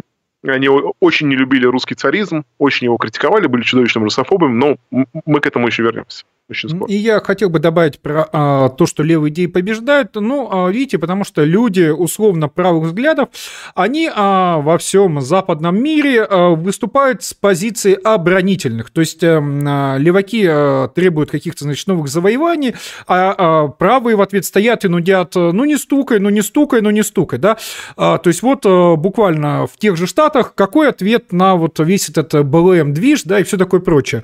Это ответ у них классический либерализм, когда а, они а, в ответ на то, как, а, значит, товарищи БЛМщики выселяют на мороз а, всевозможных, значит, а, нелояльных им людей, они стоят и говорят, ну, есть же ценности свободы слова, написанные в Конституции, да, и, соответственно, само собой, они проигрывают, проигрывают и будут проигрывать, потому что никакие правые идеи, спойлер, против левых идей не помогут. Помогут только идеи реакционные. На действие должно быть противодействие. Никакую войну нельзя выиграть одной лишь обороной, сколько, сколько искусства она бы ни была. Надо переходить в наступление. А что такое наступление на левые идеи? Это не а, нытье про, значит, ну, вот там ценности у нас какие-то, это самое, а это требование отката а, завоеванных леваками а, прав и свобод. Это, собственно, есть а, реакция. А как только, собственно, товарищи правые на Западе до этого дозреют, ну, если, в принципе, дозреют, они, на самом деле, не очень умные, это я вам говорю а, по опыту общения с ними, так а, правые идеи станут привлекательными. А, а пока, ну, вот а, таких вот, значит, 20-летних дедов, да, которые стоят и гундят про ценности Конституции, ценности свободы слова, ну, не стукай, ну, не стукай, ну, не стукай, это, ну, не для одного нормального человека ни в коей мере не привлекательно. Поэтому это просто никак вообще не может победить. Ежи Сармат, на мой взгляд, не тупой, э, такой никнейм донатера. Марксизм, ленинизм, сталинизм, коммунизм, социальный атеизм – это скрытый сатанизм. Вместо Троицы Духовной, вместо веры во Христа мы проклятием заклейменным взрастили семя зла. Это, это точно Ежи Сармат прислал вот такой донат. Мэддок отправил 1488 рублей на репортаж «Слава России». А, напоминаю, что у нас донат гол на экспедицию в Туву, по результатам которой а, будут выпущены, я думаю, даже не одно видео, потому что у нас там команда будет целую неделю тусоваться, я думаю, это будет серия видео. Поэтому присылайте деньги на контент. А, Рабинович, если сейчас надежды левых это всячески меньшинство, то, может быть, чистки таких интерсеков в будущем будут восприниматься как неизбежный этап идеологической борьбы с коммунизмом, а, а как зачем бороться с коммунизмом идеологически? С ним надо бороться физиологически, скажем, а, так, ведь э, леваки же те же на Западе э, БЛМщики, почему они э, выигрывают? Не потому, что они э, сели и доказали, что вот там, значит, все вокруг расизм. Нет. А потому что они устраивают э, травлю нелояльных им э, персон, выпиживают их, соответственно, э, с работы, с госпостов, э, ломают жизнь и так далее, и э, показывают себе совершенно конкретные силы, с которой надо считаться. То есть, ну, ты можешь не считаться, но тогда тебе там через неделю как бы организуют обструкцию и уволят, да? А, и, э, то есть, это не идеологическая политическая борьба. Э, это борьба именно за административные, финансовые и прочие возможности. И они ее выигрывают. То есть они сначала человек увольняют, а потом говорят, а, вот, кстати, он там еще как плохой человек был, ну что ж, уволили, уволили, не возвращать же. Э, что ты об этом а, думаешь, Виктор? Ну, э, сформулирую, сформулирую вопрос все-таки, потому что это длинная, длинная была тирада. А, а, если сейчас надежда левых это всяческие меньшинства, то, может быть, чистки таких интерсеков в будущем будут восприниматься как неизбежный этап идеологической борьбы с коммунизмом? А, я... Чистки кого? Я не понял. Интерсе... Э, о чем речь? Честно говоря, не, не, не очень понял вопрос. Ладно, а, черт с ним. А, и вопрос из боярского чата. Не, не очень понял. Да. Айван Вайсман. А что на тот да. момент противопоставлялось идее Маркса? Были у него равнозначные, но менее известные оппоненты? Слушай, ну, э, слева, наверное, самым интересным э, оппонентами как раз были анархисты, собственно, вот э, Прудон и Бакунин, и в дальнейшем, в, собственно, вот, как я уже рассказывал, да, в интернационале именно они стали, по сути, его, так сказать, главными оппонентами. И в какой-то момент даже не было очевидно, кто, кто побеждает в этой борьбе, э, как бы анархисты или Маркс, но, тем не менее, как мы понимаем, все-таки марксистская идеология – оказалось. А так вообще течений там было огромное множество. Надо сказать, что в свое время Маркс не был каким-то вот суперзвездой, да, при, при, при, там, при жизни. А, он был представ... одни... представителем одного из там течений внутри разных левых идей, и этих идей было много. Я говорю, самым крупным и влиятельным, наверное, был, а, собственно, вот были анархические идеи. Вот. А, может ли Басов, а, Тимонин спрашивает в боярском церчете, а, может ли Басов рассказать про кружок младогегельянцев и известную полемику Маркса со Штирнером, который его интеллектуально троллил? Ну, я помню, что там была некая полемика со Штирнером, да, Штирнер, который написал, который тоже, в принципе, один из таких вот теоретиков анархизма, он написал как же, как, как она работа называлась, единственная его собственность, по-моему, так. Да, то есть, насколько я помню, я вот деталей сейчас не могу сказать, насколько я помню, э, Штирнер его троллил как, вот, как материалиста, да, а Маркс как раз выступал с материалистических позиций и критиковал Штирнера за излишний вот этот младогегелианский идеализм. Ну и в целом он же атаковал, в общем-то, э, идеалистические идеи. И эм, ну, вот, вот, вот, вот, а, основа полемики, да, это представление, как бы вот материалистические представления Маркса и такие вот э, идеалистические представления Штирнера. И насколько я помню, что-то там было про, про классы, ну, вот в деталях, в деталях я не помню полемику. Не могу сказать. В следующем, в следующем э, стриме можем разобрать. А, Финек э, может создать какое-нибудь пособие по марксизму, э, э, все лекции Басова, главные ответы на известные тезисы левых, чтобы было легче распространять. Как то книга с цитатами Ленина, по которой вы дебатировали. Это еще и практически полезная реклама стримов. Но я думаю, после того, как цикл лекций завершится, мы напишем, наверное, я вот попрошу, собственно, господина Басова написать некую статью «Путеводитель» по этим лекциям, да, чтобы затем, соответственно, открыв ее, можно было сразу переходить к интересующему вас моменту в лекционном цикле. А, давай же, а, пока, как вижу, вопросов больше нет, напоминаю, царьстрим.дв, а, ТВ или царь-чат. Давай тогда продолжим по программе. Да, вернемся, собственно, последний блок моей сегодняшней лекции. Это, собственно, лондонский период трудов Маркса и Энгельса. Это самый длинный и продуктивный период, это ключевой. Здесь они пишут все свои основные работы. А, Маркс здесь пишет, в частности, свой «Капитал». А, здесь э, Маркс умирает, и здесь его хоронят. Да, и именно здесь его друг Фридрих Энгельс будет редактировать, собственно, второй и третий том э, «Капитала» уже после смерти Маркса. И э, отдельно интересно, почему именно лондонский период стал самым продуктивным в работе Маркса, в жизни Маркса. Я думаю, что это происходило там по ряду причин. Во-первых, как раз в 50-е годы 19 э, века Фридрих Энгельс начинает получать а, более-менее сносные деньги на фабрике отца. Да, то есть, во-первых, он, сначала он получал зарплату, а с какого-то момента даже на, начинал а, получать проценты от прибыли. И вот как только Фридрих Энгельс начал что-то более-менее значимое получать от отца за управление а, вот этой вот э, хлопкопредельной фабрики, с этого момента он начинает со своих денег буквально спонсировать Маркс. Собственно, Фридрих Энгельс – это главный, так сказать, донор, спонсор, а, человек, который оплачивал жизнь Маркса, его труды все. Вот. А, то есть он вот э, брал деньги от отца, делил их и честно отдавал на вот часть на содержание друга, который, в свою очередь, сидел и писал труды. Потому что, конечно, как мозг, Маркс был более значимый э, как интеллектуал, чем сам Энгельс, который тоже что-то писал. Вот. Э, и забавно, если вы почитаете переписку вот того времени между Марксом и Энгельсом, то почти в каждом письме Маркс просит Энгельса прислать еще денег. Вот в юности он так писал письма отцу, мол, э, э, как это, знаешь, анекдот про украинца, вышли сало, здравствуй, мама, да, также вот Маркс писал, сначала отцу, а во взрелом возрасте уже писал Энгельсу письма, мол, братан, пришли денег.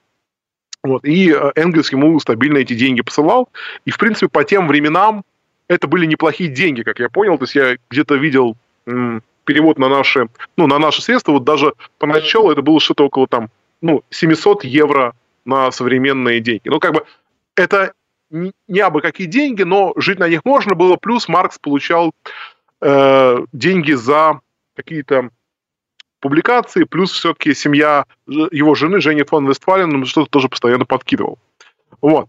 При этом первые годы, вот пока отец Энгельса не умер, да, и тот не стал полноценным владельцем фабрики, а, жалований Марксу все равно категорически не хватало, а, его семья не доедала, а, было нечем платить за жилье, и Маркс, а Маркс, собственно, оставался тем же Марксом.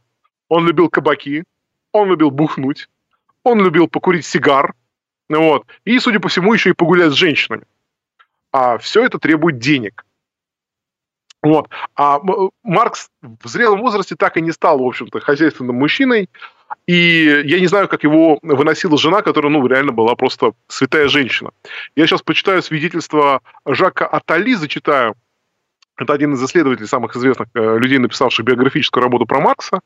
И вот Жак Атали пишет, э, вот как раз про 50-е годы, про, про те самые годы, когда уже Маркс в Лондоне. В частной жизни он, ну, то есть Маркс, очень неряшлив, циничен, отвратительный хозяин он ведет богемную жизнь.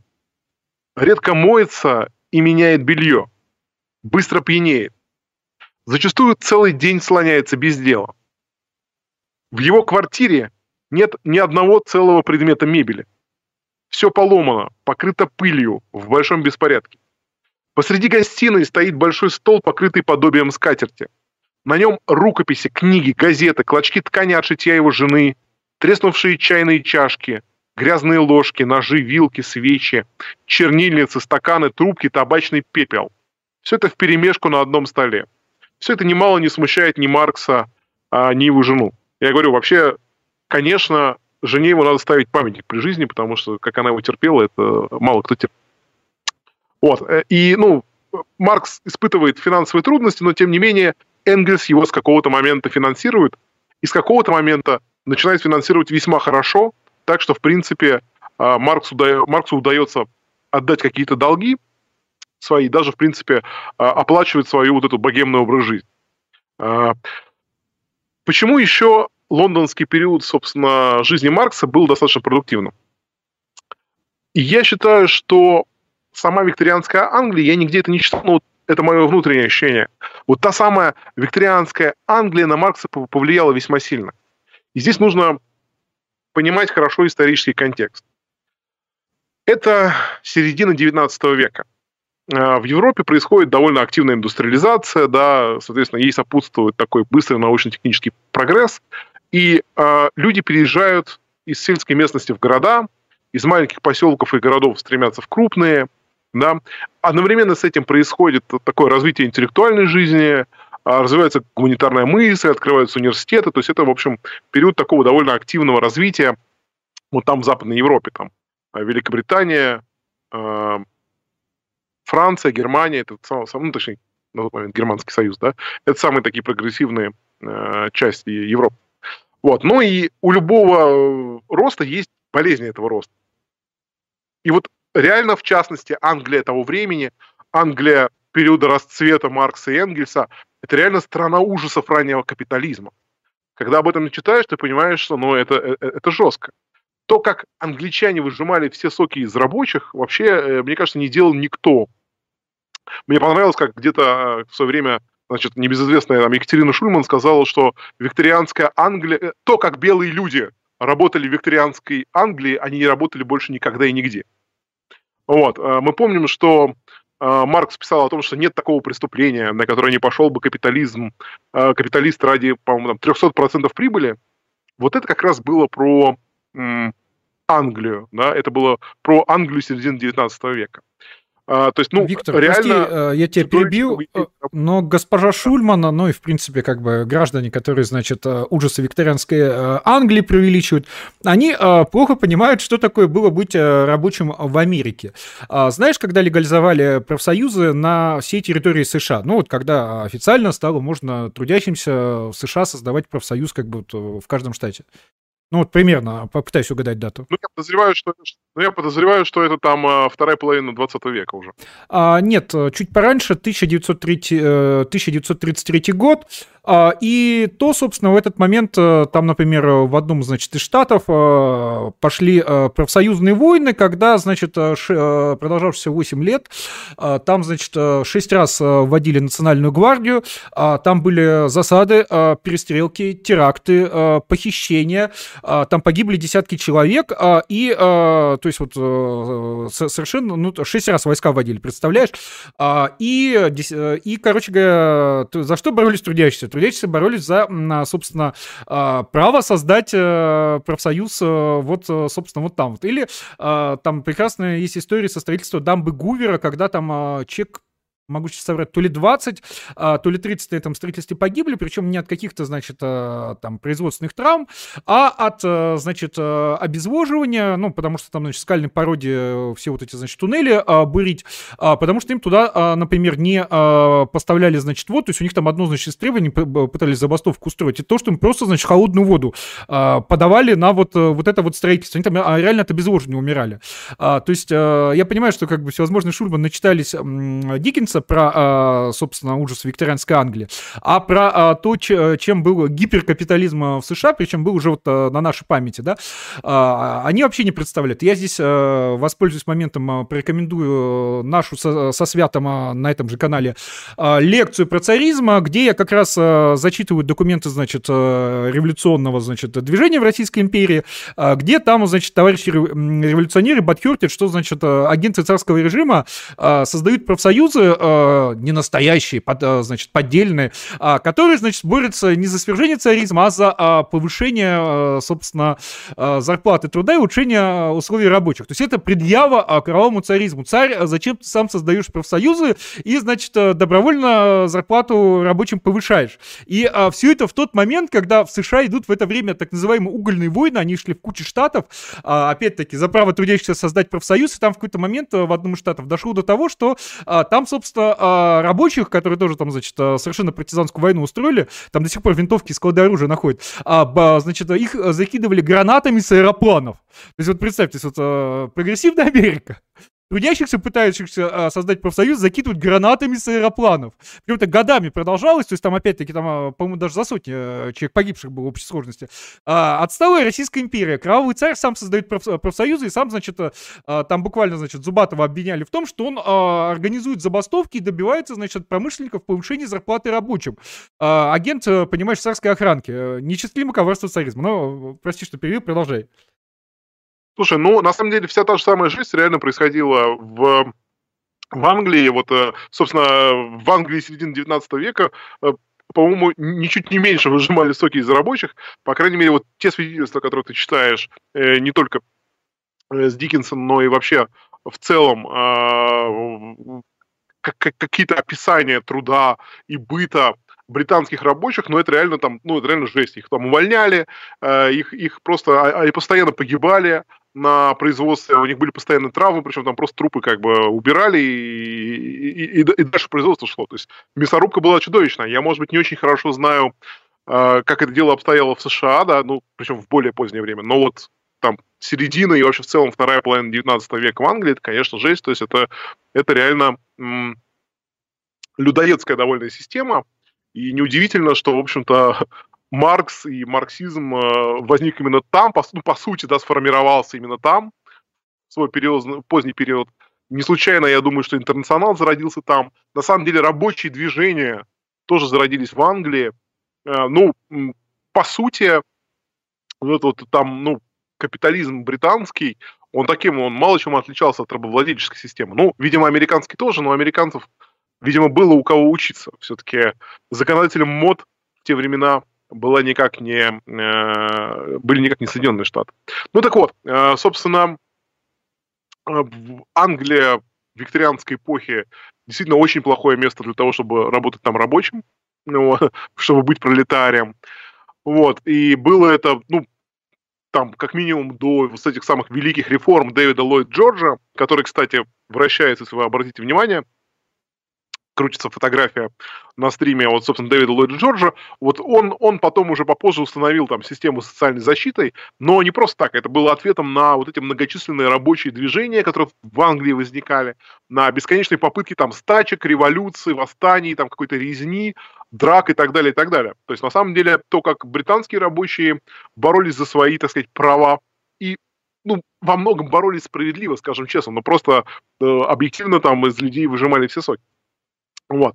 И поэтому, собственно, вот в промышленной Англии, да, Англии эпохи индустриализации, и зарождаются в, в 19 веке вот эти протомарксисты, так, так называемое движение чартистов. Да? Это было еще до, собственно, манифеста коммунистической партии, до того, как появились вот социалисты как оформленное движение. Были чертисты. Чертисты – это вот такое движение рабочих за свои права, которые в основном а, боролись там за, за, за демократию То есть они не столько боролись там за экономические требования, сколько за общеполитические. А, но со временем они левели. Вот, э, на смену им дальше пришли вот эти тред-юнионисты, то есть люди, которые пытались создавать профсоюзы, движение профсоюзов. И вот уже на основе их Маркс и компания э, пытаются создать свой интернационал. То есть интернационал возникает в Британии как вот такой вот альянс там разных левых там анархистов тех же самых, да, э, собственно, сторонников там Маркса, и вот в том числе вот этих вот лидеров движения тред-юнионистов, то есть лидеров рабочих профсоюзов. Вот. Я думаю, что объективно в те времена, не знаю, как про США, но, по крайней мере, в Европе э, интернационал зародиться бы не смог. Но он смог зародиться в той самой Англии, где хищные капиталисты-хищники, а, как про них там пишут в боярском чате, да, нация живодеров, вот как бы нация живодеров, в общем-то, во многом сама спровоцировала то, что это рабочее движение а, возникло. И Англия, конечно, была идеально подходящим для этого местом, и я думаю, во многом успех Маркса в том, что он, а, ну, секрет успеха Маркса в том, что он оказался в нужное время в нужном месте. Да, а, вот. Надо сказать, что вообще Маркс и Энгельс считали, что основные революционные события произойдут как раз в Германии и Англии. А, собственно, ну, в Германии в итоге революция произошла, да, в 18 году, да, в Англии не произошла, принято считать, что это благодаря, собственно, реформам Ллойда Джорджа, когда капитализм все-таки перенял часть социальных требований и ввел какие-то разумные ограничения в эксплуатации рабочих. Вот. Интересно, что Маркс и Энгельс, и это важный момент, они не рассматривали Россию как э, передовую страну, в которой случится социалистическая революция, потому что они считали, что ну, Россия слишком отсталая аграрная страна. То есть в России не хватает тех самых пролетариев, которые должны стать вот, как это, тараном революционных событий. Да? Крестьяне в их представлении, вообще в представлении левых того времени, крестьяне это все-таки такие пассивные люди, они отрезаны от городов, а, и их политически часто даже воспринимали скорее как вот реакционный класс. Да? А, это вот с крестьянами, как мы вспомним, в основном как раз носились разные российские там социалисты, там, начиная с народников и заканчивая непосредственно большевиками. Да?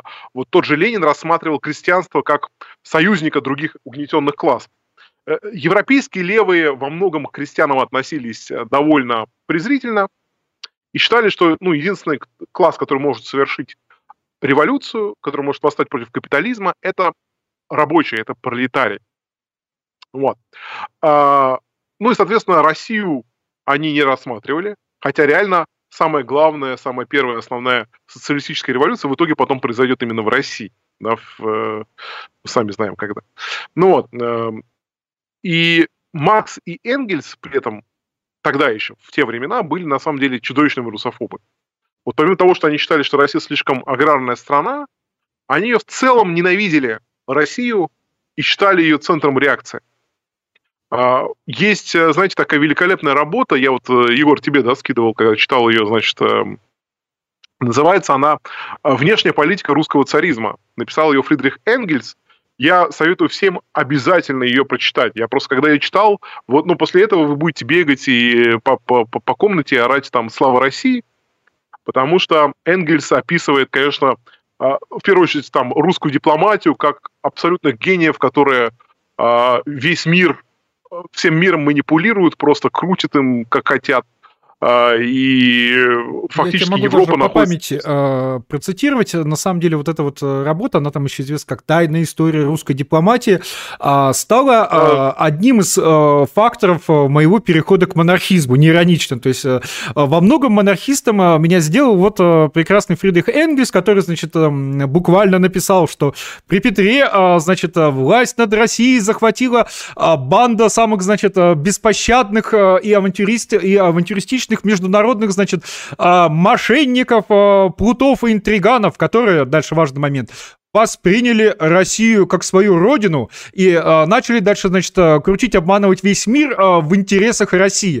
То есть вот самые-самые отпетые европейцы приехали в Россию, э, решили, что Россия их дом, и начали, значит, во имя России э, всю Европу ставить э, в разные интересные позы. А, поэтому, господа, э, крайне рекомендую прочесть вот эту вот историю русской дипломатии, или она еще тайная история русской дипломатии Фридриха Энгельса, вот это вот самого. Это просто такая агитация за Российскую империю и за русский монархизм, а, что просто, наверное, не каждый монархист такой сможет написать. Продолжай. Ну да, э, работа очень крутая, я ее раньше читал только фрагментами, когда, знаешь, эти все известные агитки, что типа, вот почитайте, какой, значит, Фридрих Энгельс был русофоб, и там фрагменты. Но когда ты читаешь целиком всю работу, ты, ну, реально начинаешь просто как бы там восхищаться Российской империей и понимать, насколько... Причем интересно, что на самом деле Энгельс, ругая Россию, как такое вот воплощение всего самого консервативного, реакционного, что есть в Европе, он все равно Россию, в общем, воспринимает как часть Европы. То есть там нет такого, что типа это какая-то вот отдельная такая вот страна. Нет, это все равно часть Европы, просто плохая Европа. Вот есть прогрессивная Европа, это там Франция, это немецкие, да, вот эти государства, это Англия, это вот прогрессивные страны, они движутся, в общем, по пути эволюции. есть как бы темная европейская страна, темное пятно на карте Европы, которое, наоборот, тащит нас в реакцию, где, значит, вот эти вот все прусские, которые... Они же не любили прусаков, да, как таковых, ну, вообще вот это прусачество в Европе. Вот они видели некий альянс русского и прусского как такой вот um, ударный кулак против, значит, прогрессивной Европы, стремящейся, значит, потихоньку там к левым идеям. И там, я должен добавить, что еще, значит, из трудов Энгельса о России, у него а, он был, это мало кто знает, военным, значит, теоретиком, как ни странно. И э, я не помню точно название работы, но он там, значит, э, рассуждает про сравнительные свойства э, солдат, значит, разных, значит, наций на примере Крымской войны. И э, он там, хоть, и он там, значит, очень достаточно лестно пишет вообще о русских, о том, что, значит, русская пехота, она э, крайне, значит, невосприимчива к огню, к потерям, то есть э, крайне упорно в обороне, и э, там, значит, после, э, соответственно, обработки артиллерии, когда, значит, пехотинцы других стран находятся в шоке приходи, значит, бери тепленькими. А русские совершенно, значит, без всякого впечатления, а, значит, понеся потери, там все, значит, раздолбано, а, поднимаются и, как ни в чем не бывало, а, идут э, в атаку. И э, еще важный момент, то, что у э, Маркса, как раз, по-моему, был, у него, значит, огромное количество цитат, где он выступает как совершенно конкретный немецкий националист, который, значит, всячески ругает Россию как оплот реакционного славянства, да, то есть там вполне такая совершенно конкретная этническая ненависть, которая которую, причем я эти цитаты показывал, значит, всевозможным коммунистам, они говорили, ну, это, это Макс имел в виду, что, значит, это Россия а, реакционная, что, значит, это он царя ругал, а там четко написано славянство, да, то есть это не идеология, это не какая-то одна страна, а это, извините, целая этническая группа, а, которую он, собственно, записал в реакционные этнические группы, ну и, соответственно, понятно, что надо делать а, с реакционными неисправимыми народами. А, то есть там а, мужчина, можно сказать, реально во многом а, выступал как Гитлер задолго до рождения Гитлера. Да, дело в том, это, это очень интересный момент, на самом деле, я бы на нем даже чуть побольше сейчас остановился. Это, кстати, как, как я уже говорил, один из причин раздрая с Михаилом Бакуниным, потому что Михаил Бакунин был, как я уже говорил, русским патриотом, панславистом, и как раз Бакунин воспевал славян и не любил немцев, и как раз Маркса и, и Энгельса критиковал как пангерманистов.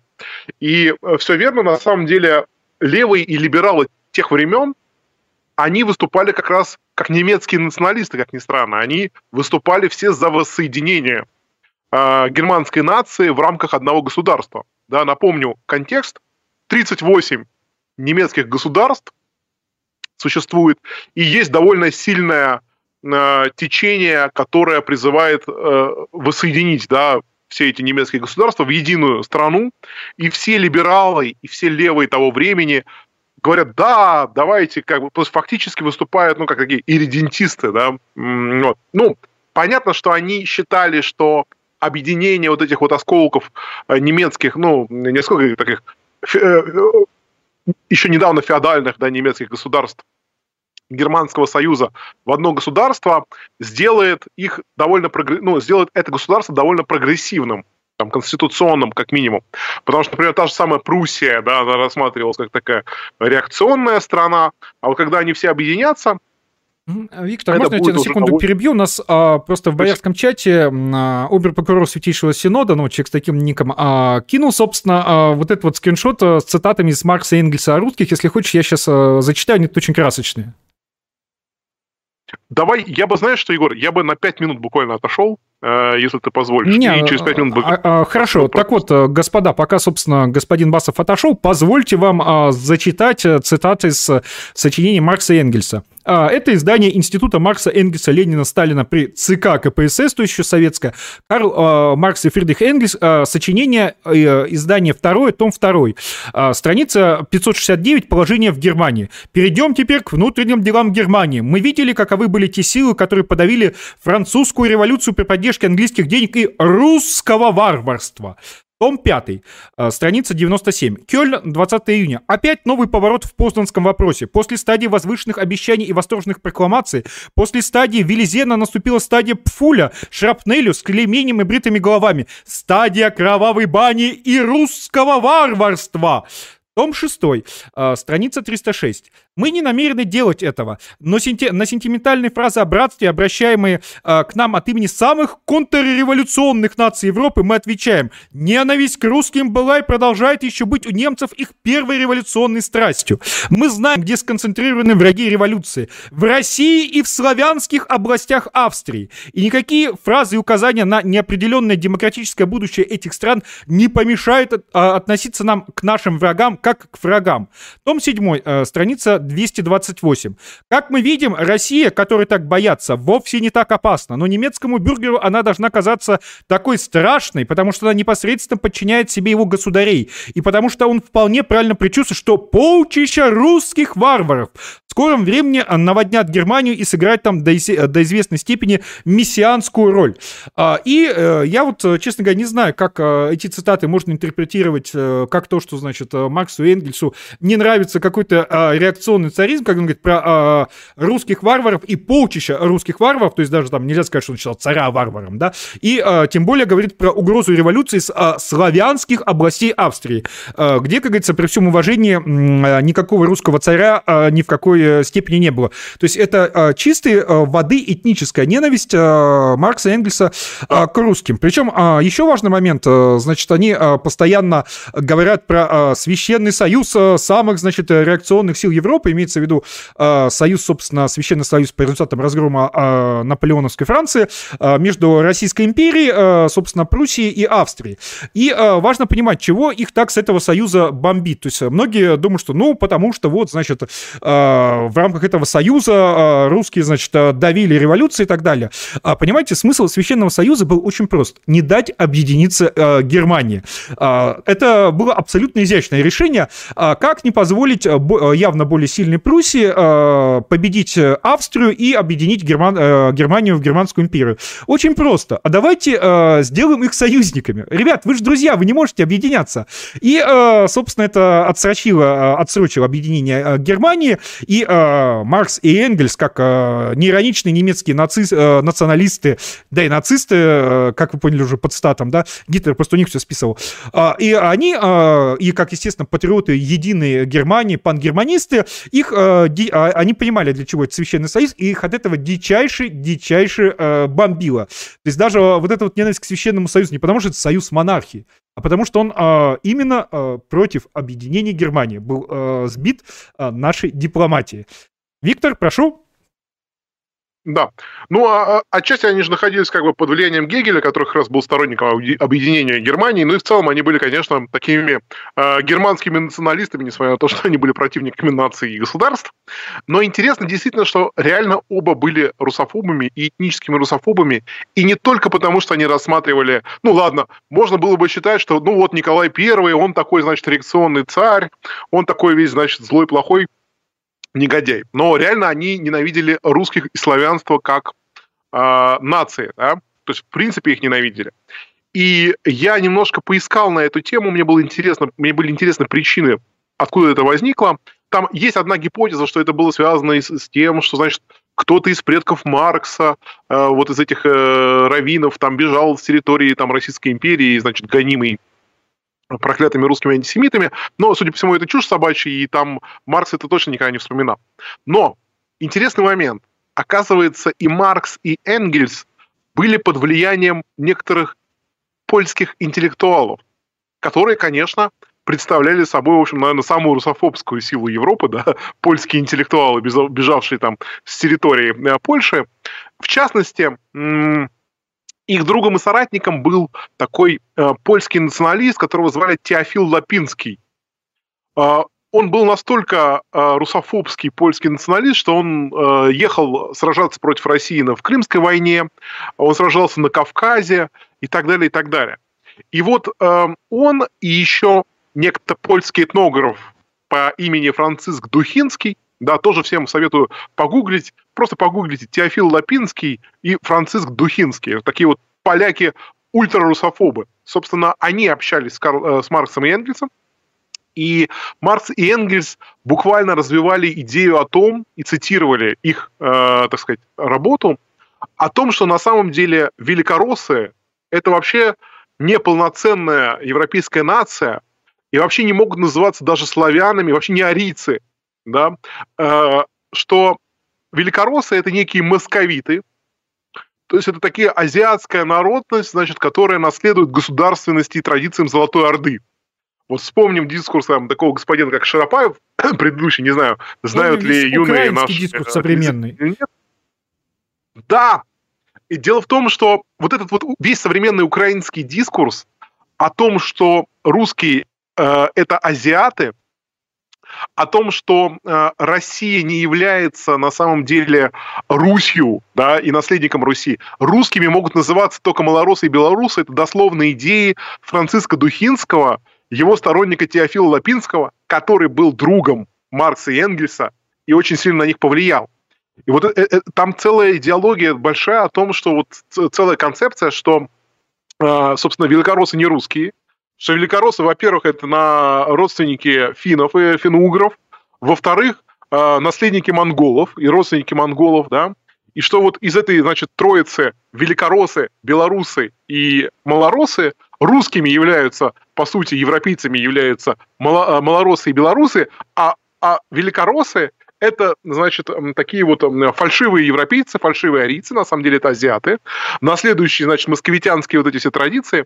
И, по сути, можно сказать, что реально как бы Маркс и Энгельс были под влиянием таких вот прото украинцев, прото-сведомитов таких, да. Это довольно любопытный момент, довольно люб- люб- любопытная часть.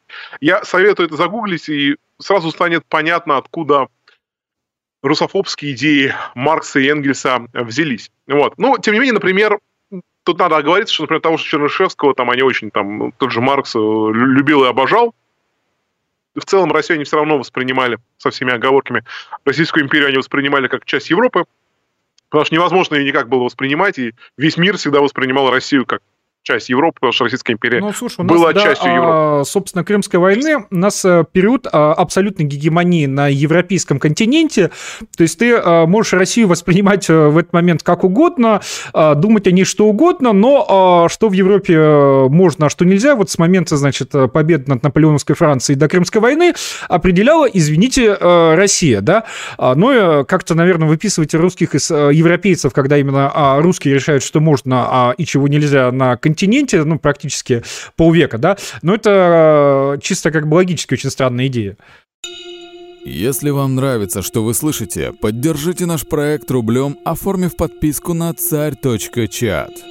Ну да, но а, а, они-то считали, что, значит, типа вот это э, ген, ген, гену европеизма русским принесли немцы, и, в общем, русские там отчасти они мечились, и если бы не вот эти вот немецкий элемент, то были бы они дикими азиатами. Слушай, это буквально значит, цитата из Гитлера. Про, и удивительным образом то есть, то есть, ты понимаешь, это буквальный а, гитлеровский, о, то есть вот буквально не иронично, а, Гитлер, значит, да. говорил, что вот, значит, вся Россия стояла на немецком элементе, который, значит, а, же большевики а, вырезали, и, значит, вот теперь без немецкого организующего элемента русские, значит, там ни на что не способны и так далее. То есть а, товарищ Гитлер повторял буквально за классикой. Да, да, повторял. И надо сказать, ну, разница разве, разве что была в том, что Гитлер прусачество э, воспринимал скорее со знаком плюс, да, а вот эти люди как бы прусский, прусский монархизм и вообще вот прусскую идею не любили и, и скорее воспринимали ее негативно. Но общий дискурс был э, такой. Я думаю, что, собственно, на этом мы можем примерно потихоньку подойти к концу. Э, мы говорили о том, что вот финальным периодом и самым главным, и самым продуктивным творчества э, Карла Маркса и Фридриха Энгельса был вот этот вот период жизни в Лондоне – там, собственно, господин Маркс и умер, там он и похоронен, там в 1881 году умерла его жена, он недолго а, продержался без нее, в 1883 году умер он сам, вот. Насколько я помню, похоронены они в Лондоне на каком-то кладбище для атеистов. Вот. Но вот последний период стал самым, собственно, продуктивным, в котором Карл Маркс написал свой знаменитый «Капитал» и еще много ключевых работ. Ну и Фридрих Энгельс написал тоже ряд ключевых работ, которые были а, такими русофобскими. Вот а, чем бы хотел, на чем бы хотелось закончить лекцию, у меня на самом деле не было идеи как бы концовки, но сейчас она в ходе нашего, нашего с тобой разговора, она родилась. На самом деле удивительно, я не знаю, каким парадоксом, э, какой парадокс случился и как исторически могли сложиться фишки так, что реально в России э, возобладали идеи людей, которые были открытыми русофобами, которые не верили в возможность революции в России, да, и считали, что Россия позже всех пройдет вот эти все этапы там прихода к социализму, да. И, как мы видим, ну, то есть удивительным, удивительным образом именно Россия стала носителем, историческая Россия, да, погибла из-за этих идей отчасти, да, в том числе, в том числе из-за этих идей, да, и стала м- их главным носителем со временем. Ну, а, а, я не здесь, знаю, вот а... так причудливо сложилась историческая судьба, да, прости, но вывод, который мы можем сделать, и, и, и судя по тому, что происходило дальше, мы должны сделать очень простой вывод, что никогда не идите за идеологами, никогда не идите за идеями, в центре которых стоит русофобия. Ни к чему хорошему это не приведет ни вашу страну, ни вообще мир на самом деле. Вот на этой простой мысли на самом деле хотелось бы и закончить сегодняшнюю лекцию. Ну... А в следующей лекции мы поговорим уже об идеях Маркса и Энгельса, а не об их биографии и судьбе. А, я здесь хотел бы добавить, э, во-первых, про, значит, возобладавшей идеи, э, что на самом деле а, даже на 17 год самой большой, самой популярной, значит, левой партии, левой организации в России была, конечно же, партия социалистов-революционеров, то бишь э, эсеров, а, которые не были марксистами, которые, естественно, которые опирались на деревню, и поэтому, собственно, в отличие от коммунистов, они были намного популярнее, потому что сколько было рабочих и сколько было крестьян, которые, собственно, считали, что именно через, значит, преобразование которые, собственно, возводили а, свою родословную к народовольцам, да, то есть это никоим образом не марксисты, и их потом, значит, коммунисты переиграли просто в игре терроров. А, это, во-первых. Во-вторых, если мы посмотрим на всевозможных деятелей революционного движения в Российской империи, а, то обнаружим, что значительная их часть это господа евреи, это всевозможные поляки, это всевозможные кавказцы. История, например, грузинских меньшевиков в Российской империи еще ждет своего рассказчика, может быть, э, имя станем мы, а, а наконец, даже из русских там а, были всевозможные, значит, э, выходцы из э, сектантов, которые в Российской империи до 905 года были во многом ограничены, поражены в правах, и, в общем-то, было бы странно, если бы все эти прекрасные нерусские люди взяли себе на вооружение какую-то, значит, русофильскую идею, да, то есть я считаю, что вообще, ну вот, понимать революционное движение, как в Российской империи, как, вот, значит, прочли люди, там, значит, как какую-то книжку там Маркса и Энгельса, да, сказали, вот она правда, и пошли бомбами кидаться, а, и вот, э, вот смотрите, до чего идите доводят. Это абсолютно неверно. А, более того, с этим они согласились бы со своим историческим материализмом и Маркс э, с Энгельсом. А, я считаю, что в Российской империи под видом э, революционного движения, ну не под видом, а де-факто, шла этническая война.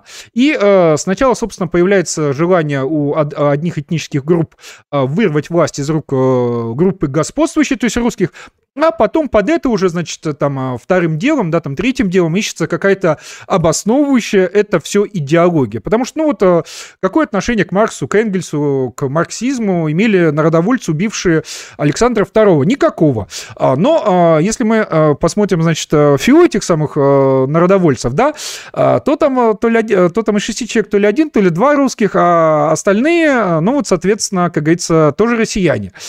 И, соответственно, в такой ситуации говорит, что вот, значит, э, вот видите, до чего доводит идеи. Э, то есть я считаю, что идеями уже постфактум обосновывают э, свою волю к власти, волю к господству, да, особенно когда, соответственно, побеждают. То есть, и более того, именно так а со мной бы согласились и Маркс с Энгельсом, что самое смешное. Слушай, ну на самом деле интересный момент в том смысле, что помнишь, мы в первой лекции говорили о том, чем отличается классический марксизм в подходах от неомарксизма. Да? Неомарксизм отрицает пролетариев и рабочий класс как революционный класс, как вот авангард революционных изменений, и провозглашает таким революционным классом разные меньшинства. История Российской империи на самом деле раньше подтвердила этот тезис. То есть если носителями революционных идей да, и тараном революции в Российской империи были, по сути, коалиция э, евреев, которые, конечно, в Российской империи были угнетенным меньшинством. Ну, давайте говорить откровенно уж так, да? Нет, сам, конечно, евреев в Российской империи угнетали. А, и они были угнетенным меньшинством. И они заставили, по, по сути, вот этот вот а, главный таран а, революционный в России. Кавказцы. Можно спорить о том, были они там угнетаемы, не были, но тем не менее. Поляки, которые, конечно, были ущемлены, по сути, как в правах, ну и, и стремились там к независимости Польши, да, и так далее, и так далее. То есть, по сути, на самом деле, вот эта коалиция, никакие не пролетарии, никакой не рабочий класс, никакую революцию в Россию не вершили. Да, ее там февральскую революцию вершили элиты, по сути, да, при некой такой шумовой поддержке там протестующих масс, среди которых были в том числе рабочие, да, но тем не менее. Но, по сути, э, именно меньшинства сотворили революцию, и неомарксистские идеи, в общем-то, здесь в очередной раз э, э, были, ну, да, в Российской империи важную роль, очень важную роль сыграли там военные моряки, которых умудрились там большевики в какой-то момент мобилизовать, да, и эти военные моряки, они, конечно, были, а, как правило, выходцами из крестьянства и рабочего класса, да, но все-таки революционным классом они не были, их мобилизовали. А непосредственно революционным классом была как раз вот эта самая коалиция меньшинств, и э, правоту неомарксистов да, еще тогда э, доказали люди, которые называли себя ну, классическими марксистами и считали, что они продолжают э, как бы идеи Маркса. Вот э, такой, кстати, интересный вывод мы можем в том числе э, сделать на основе, на основе нашей сегодняшней лекции. А, и давай ответим на вопросы. Господа, шлите донаты царьстрим.тв или задавайте вопросы в царь-чате тегнув. А, соответственно, меня а, Старая Ладога. Как Басов оценивает наследие Достоевского с пророчеством в бесах, Карамазовых и так далее? И что он думает насчет бразилизации, то есть смены расового состава ЕС и США, поскольку это необратимая смена парадигмы влево? Ну, а, к наследию Достоевского отношусь очень хорошо. Я думаю, что Достоевский – это тот автор, а, в котором мы можем найти отчасти истоки нового реакционного движения, которое возникнет, конечно же, обязательно в Европе, ну и в США, и в России в ближайшие годы. И Достоевский вполне себя выглядит одним из возможных столпов и идеологов ну, точнее, предшественников, да. Кстати, вот марксизм, он, как интересно, он рассматривает всех там философов, и мыслителей, которые были до Карла Маркса, как предшественников да, э, Маркса. То есть вот они говорят, вот общественная мысль так эволюционировала, вот там был такой, такой, там древние греки, древние греки, там туда-сюда, туда-сюда, Гегель, потом там, собственно, Маркс и остальные. То есть они говорили, что вот как бы все, что происходило до Маркса, подводило к тому, к той идеологии, которая сформулировал Маркс. Вот, мы отчасти тоже можем а, построить такую линию. Кстати говоря, это вообще эти идеи, они характерны, кстати, авраамическим религиям, то есть там, не знаю, а, какие-нибудь мусульмане рассматривают всех пророков, которые были до, до Мухаммеда, как как раз тут, ну, пророками-предшественниками, то есть там пророк Иса, Иисус, там пророк Моисей, и такое религиозное мышление. То есть все значимые люди, которые были, записываются как бы в предшественнике твоей идеологии. Ну, ну да, Федор Достоевский, мне кажется, может быть одним из столпов и предшественников как раз эрекционных идей новых, которые, конечно, скоро придут в ответ на вот эту вот левую волну во всем мире. Это первое. А второе, а, что там еще было про, ну, да, Прости, про, про я? Про, uh, ну, слушай, uh, добавить, я... uh, прежде чем да. не ушли. С Достоевским есть в чем проблема? Он как писатель абсолютно великий, но если вы начнете читать его дневник писателя, где политическая публицистика, вы схватитесь за голову, потому что это такой дурак. Э, такой дурак. Э, то есть это такая какая-то фантастическая глупость. А, то есть э, там отдельные тексты можно просто брать, я не знаю, в какую-нибудь новую газету сейчас публиковать, просто, значит, заменив имена, значит, и прочие вещи, которые выдадут возраст. То есть у него там буквально, меня, я окончательно выпал с его текста про то, что у нас в России все глупые, а скоро будет война, значит, сложным техническим оружием, а мы даже если какой-нибудь молниемет купим, это буквально про молниемет, то мы его даже использовать не сможем можем. А еще у нас, значит, э, все спились, э, попы спились, дети пьяные спились. А еще у нас, значит, рубят, вырубают лес, э, продают, значит, леса на одно поколение осталось. То есть я просто, то, то, то есть ты вот так вот читаешь, а, причем это а, в поздней Российской империи, когда, собственно, невероятный промышленный подъем, а, невероятный экономический подъем, невероятный демографический подъем, когда, значит, а, повышение продолжительности жизни, улучшение здравоохранения, значит, улучшение социальных условий, улучшение всего, а ты сидишь и читаешь про то, как пьяные дети у пьяных попов украли весь лес и попытались продать за границу, чтобы купить на эти деньги молниемет, но все равно как бы стрелять им не могут, потому что у нас в России все тупые. То есть, ну, наверное, как бы тогда с его точки зрения это была какая-то такая патриотическая критика, да, как бы вот почитаем читаем, значит, дневник писателя и, э, и, и хоть полнемет э, использовать научимся. А, но сейчас, то есть, это реально это какой-то Шендерович в политической публицистике. А, поэтому насчет э, Достоевского, как там, возможно, основы, значит, реакционной мысли грядущей, но такое, я бы сказал.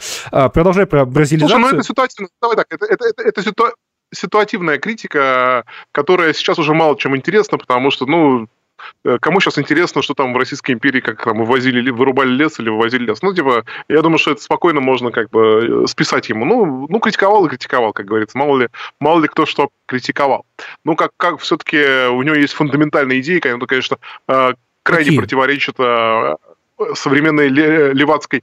Слушай, ну, ну в целом его общее вот это как бы православно-консервативное видение, а, его отрицание нигилизма, да, который критика этого нигилизма в тех же самых бесах, которые здесь упоминались. Ну, то есть я думаю, что я думаю, что мы можем его кооптировать как бы вот в пантеон а, реакционеров, да, таких, ну, как, как в, в пантеон правой реакции. А скажи, Мне а, кажется, а каким образом Достоевский мог быть э, реакционером, если он жил э, в православной самодержавной монархии? Вот именно поэтому он им и был, конечно. Да? То есть, и, и в принципе он, по сути, нет, э, реакционером... Слушай, люди не жили исключительно... Вот, э, это, кстати, важное свойство что важно понимать в интеллектуалах 19 века, они все жили в мировом пространстве, они все жили в мировой мысли, ну, в европейской, да, они все жили, э, они не жили только в России. И э, Достоевский, конечно, там, реагируя на те же самые нигилистические идеи, критикуя тех же самых нигилистов, да, видя в них, как бы, в том числе, там, бесов, да, и совершенно он критиковал ту волну моды, которая идет с Запада на Россию, конечно. Конечно, это было так. Поэтому, ну, а то, что он там ситуативно критиковал там за что-то царя, ну, критиковал, критиковал. Не, не царя, царя там, понимаешь, там просто а, сам а, уровень вот этих а, претензий, то есть там без цифр, без фактов, без а, то есть там вот, таки, а, там вот такая вот а, холмогоровщина в самом худшем виде. А что касается идей, да, в том-то и дело, что в Российской империи идеи-то были не нужны. Власть наша русская, всех вокруг угнетаем, как бы. Идей никаких не надо, надо заниматься ответным террором, чем против недовольных. Чем Российская империя до 905 года и занималась, пока, собственно, Николай II не решил взять да и капитулировать. И после того, как Российская империя отошла от своего управляющего принципа, а управляющий принцип был в том, что это а, военная машина, а, машина смерти, ужаса и террора, а, которая абсолютно умеет играть в игру терроров, она на это полностью заточена, но вообще не умеет в публичную политику и в, какие, в какие-то вот такие вот, значит, внутриполитические игры. Вот как только отступили от ужаса и террора, начав с вот этого, значит, Госдумы играть в публичную политику, ну, в 17 году эта самая Дума, собственно, образовала временное правительство и сделала известно, что я это подробно разбирал на стриме про царизм, то есть я буквально там документы зачитывал, я тебе четко могу сказать, значит, дату, когда, значит, российская, в, России, в Российской империи закончилась монархия, это ночь с 15 на 16 октября, вот посмотри, то есть посмотри, если не смотрел, я там буквально по фактам, а я там цитирую письма, значит, Николая, письма Николаю, значит, отчеты, записки, то есть это у меня не из головы все взято, крайне рекомендую, но давайте, да, давай на этом не оставлю, не циклиться, потому что у нас все-таки лекция про Маркса. Рабинович, как реакция будет защищать права трудовых классов и гомосексуалистов? Твои предложения, Виктор? Как реакция будет защищать права э, трудовых классов и гомосексуалистов? Э, э, слушай, ну, я лично считаю, что никакой особой защиты прав гомосексуалистов и трудовых классов не нужно. Да, ну, сама проблема по себе является надуманной. Более того, я считаю, что как э, любой концепт... Ты как-то пропадаешь. Вот общественного сексуалистов класса... Алло, слышно меня, нет? Да. Сейчас слышно? Алло. Да-да. Да? Возможно, интернет опять немножко прерывается, да, прошу прощения. Но я считаю, что нет, э, понимаешь, что любые попытки выделить классовые интересы, общественные интересы гомосексуалистов как группы являются, собственно, манипуляцией этой группой. И никакого особого общего интереса у э, гомосексуалистов нет. Да, и у, не знаю, у трудовых классов тоже. Да, то есть осознание классового интереса, вот то, то, то, то чему нас учит Марс, что да, ты, что ты должен сделать? Ты должен осознать свой классовый интерес и пойти за него бороться. А что такое твой классовый интерес? Вот здесь написано в книжке, там, страница 17, пожалуйста, открывайте, я вам уже написал, что есть ваш классовый интерес. Вот это является манипуляцией.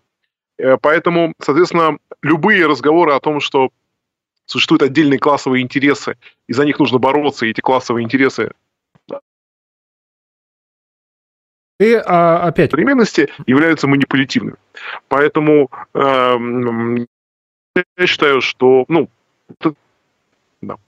там про бразилизацию было, мы с тобой пропустили там. А, Помнишь, да, а, да, давай отвечу на это и вернемся к бразилизации. Про а, защиту интересов а, трудовых а, классов при монархии я вот а, буквально чуть ранее на этом же стриме рассказывал про то, как а, проклятая царская охранка создавала профсоюзы, устраивала, значит, забастовки, а, требуя, значит, улучшения условий труда рабочих. Что касается гомосексуалистов, а, вы а, удивитесь, но в Российской империи были легальны гей-браки. А, правда, они назывались не а, гей-браками, а усыновлениями. Но а, когда, собственно, мужчина лет 40 а, усыновляет э, бедного э, сиротку годиков э, так 20, который как бы явно в опеке не нуждается и весьма смазлив собой.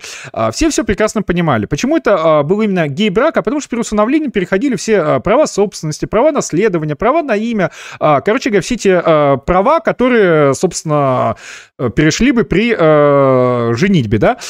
И, то есть это, на самом деле, там никого абсолютно не парило. И вот как раз возвращаясь к Достоевскому, Достоевский, как известно, был главным редактором а, журнала «Гражданин», который, значит, основал главный консерватор империи князь Мещерский, который был а, открытым а, гомосексуалистом, но в империи-то вообще никого ни разу не волновало, то есть его там как бы на эту тему подтролливали, но никакого когнитивного диссонанса ни у кого, включая Достоевского, это никак не вызывало. Да, а, а по, про бразилизацию. И что Басов думает насчет бразилизации, то есть смены расового состава ЕС и США, поскольку это необратимая смена парадигмы влево? А, ну да, то есть я считаю, что на самом деле это, это верно, то есть это происходит, и м, действительно как ключевой, наверное, проблемой является для США, является то, что у них меняется расовый состав. Вот, собственно, это и создает электорат для демократической партии, это создает основу для а, движения влево, и вообще как бы меньшинства всегда традиционно являются теми, кто м, как раз м, провоцирует а, политиков а, сдвигаться влево, работая на их интересы, на интересы этих меньшинств. Вот. А, в этом смысле, ну, я думаю, что у республиканцев там есть на самом деле некий ход, связанный с тем, что, ну, чтобы совсем не стать да, партией меньшинства, а, опираясь только на белых, которых уже там не знаю, сколько их там сейчас, их все еще больше половины или уже меньше половины, но тем не менее белые, которые их поддерживают, точно уже являются меньшинством, да, потому что есть белые, которые э, левых взглядов, городские левые. Но тем не менее, я считаю, что у них, конечно, есть шанс, там, э, взяв вот эту латиноамериканскую часть избирателей, да, и попытавшись там создать некий альянс там белых и э, латиносов, таких, причем довольно же, на самом деле, есть много белых латиносов, какие-то там аргентинцы, э, даже часть бразильцев, они вполне себе э, белые. Ну ладно, это уже мы уходим в слишком э, детальную историю. Ну, а я сказал, Но я думаю, что да, то есть э, то, что, что описывает как бразилизация, это существующий реально процесс, и это реально очень серьезная проблема для США, и это проблема, из которой я не знаю, как они в целом будут выходить, видимо, никак. Но я а, не соглашусь с тем, что смена расового состава означает а, полевение, а, потому что республиканская партия становится партией латиносов. И там вот как раз а, Давича, значит, на каких-то, значит, местных выборах, то ли в Техасе, то ли еще где, победил, значит, республиканский кандидат, который, значит, та, которая женщина, она, значит, там стояла на платформе борьбы вот как раз с вот этой вот БЛМ идеологией. И что интересно, победила она, собственно, в округе, а, где а, там чуть ли не 70% населения это латиноамериканцы. То есть латиноамериканцы буквально, значит, вот выбрали а, правую, суперправую по нынешним американским временам кандидатку, которая буквально обещает, значит, бороться с неомарксизмом. То есть поэтому на самом деле там все сильно интереснее, чем, значит, пришли меньшинства и, значит, давай все леваками быть. То есть, может быть, тем же латиноамериканцам, когда они были совсем-совсем меньшинством, там, значит, их демократии демократы привлекали их, как известно, а, э, начали завозить, что самое смешное, активно в Штаты, а, как раз республиканцы, потому что они считали, что католические консервативные латиноамериканцы, они, соответственно, будут голосовать э, за республиканцев. Но оказалось э, сначала, что, значит, латиноамериканцам велфор, который предлагали демократии, оказался дороже, значит, там, бога, семьи и борьбы с абортами. Но это было тогда. Сейчас латиноамериканцы там поднялись, на велфоре они, естественно, давно уже не сидят, и они вот начали начали вот этот вот э, дрейф вправо. То есть там э, сильно сложнее и нюансирование, и интереснее процесс, чем вот, значит, просто понаехали, значит, не белые, и давай коммунизм строить. Часть э, небелых Слушай, пытается как бы не я, я, я то же самое сказал, ну, я в этом смысле с тобой полностью согласен. Я, я говорю о том же самом, о том, что, в общем, шанс в, в альянсе, условно говоря, белых с латиносами, причем, потому что латиносы реально это довольно консервативная сила, они верующие католики. И сейчас вот шанс американской реакции и шанс а, республиканской партии на возрождение это, в общем, кооптировать а, в свой электорат как раз а, латиносов, при том, что на самом деле большая часть, значительная часть латиносов даже не метисы, а просто белые. Ну, то есть среди латиносов много просто даже белых.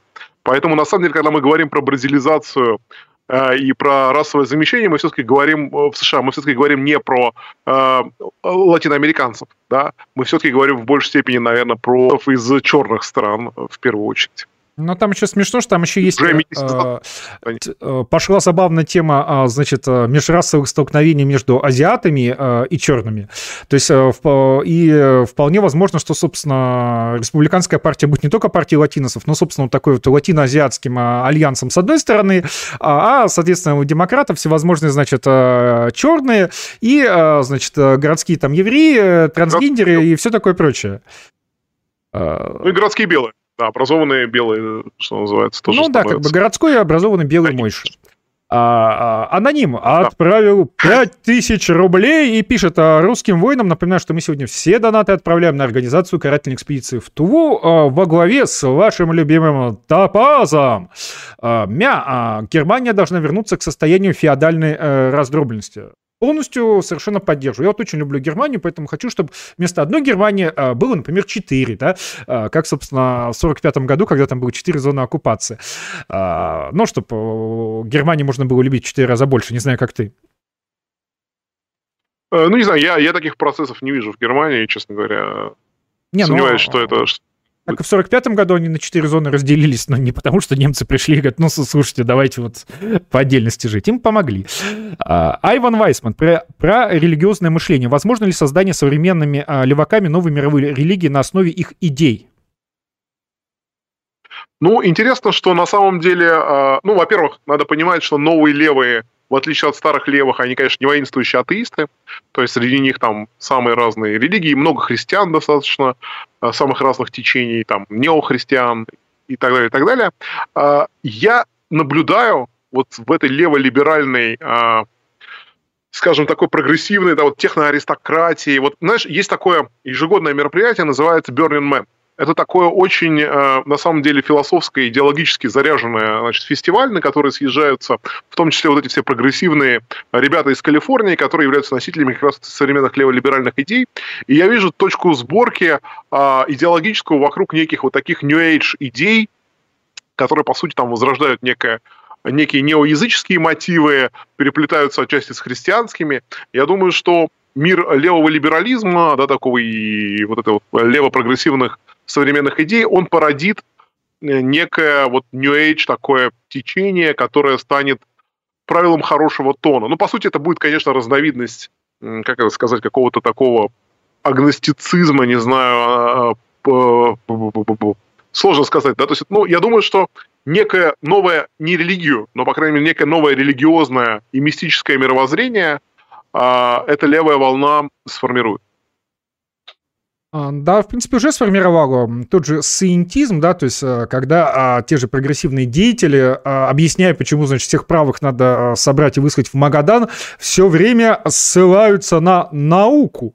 А, при том, что это, а, не настоящие ученые, а, б, а, любой настоящий ученый знает, что наука не обладает никакими, значит, финальными знаниями, да, что как раз смысл науки то, что все всегда подвергается, значит, сомнению, пересмотру и так далее, наука никогда, настоящая наука, не выступает с позиции окончательного знания, когда вот мы все узнали, все решили, это последняя правда.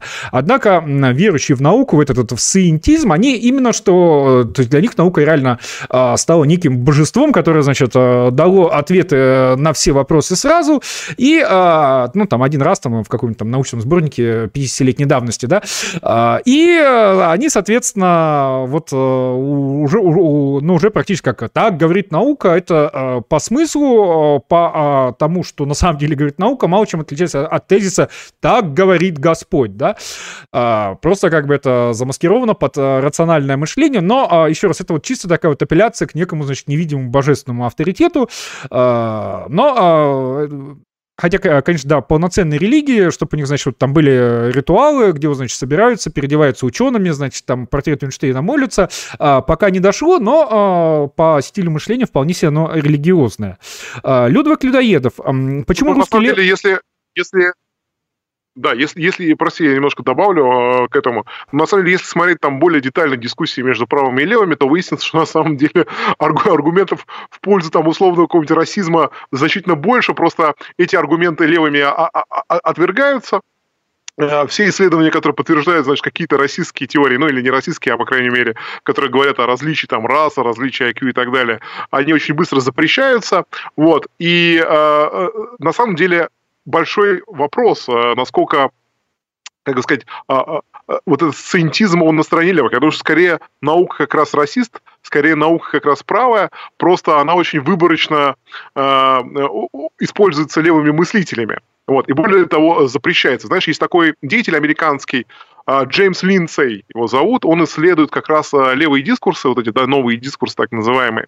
Он же занимался тем, что он на протяжении нескольких лет он создал фейковую э, группу ученых, вот, э, которые э, публиковали просто бессмысленную чушь в научных журналах о как раз там, ген, э, там э, угнетении гендеров там, и так далее, и так далее. То есть такую левацкую, это самое... Не-не, э, а, я, я как раз-то а, изучал, я, кстати, у него подписан... Причем даже Гитлера, по-моему, а, а, Да-да-да, там а, они, значит, а, с, а, написали а, полную чушь с научной точки зрения, но а, правильным дискурсом.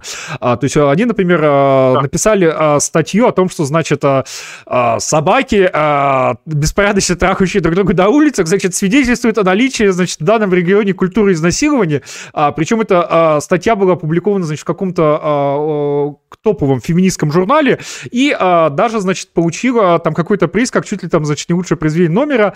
Они а, взяли, значит, пассаж а, из Гитлера, из Майнкамфа а, и а, просто там, значит, евреев на мужчин заменили, тоже, значит, какой-то феминистский журнал отправили, тоже получили восторженные отзывы. Они а, де, сознательно вот а, даже не чушь писали, а, ну, в принципе, как бы некая логика в этом есть. А, просто они пытались доказать, что если что-то написано правильными словами, да, правильным дискурсом, то это автоматически публикация. В итоге они, по-моему, отправили в рецензируемые журналы про, значит, гендеров, женщин и все такое прочее, по-моему, 12 статей, из них 6 были опубликованы, еще 2 отвергнуты, и по оставшимся они на тот момент, когда они раскрыли пранк, они еще типа ожидали решения.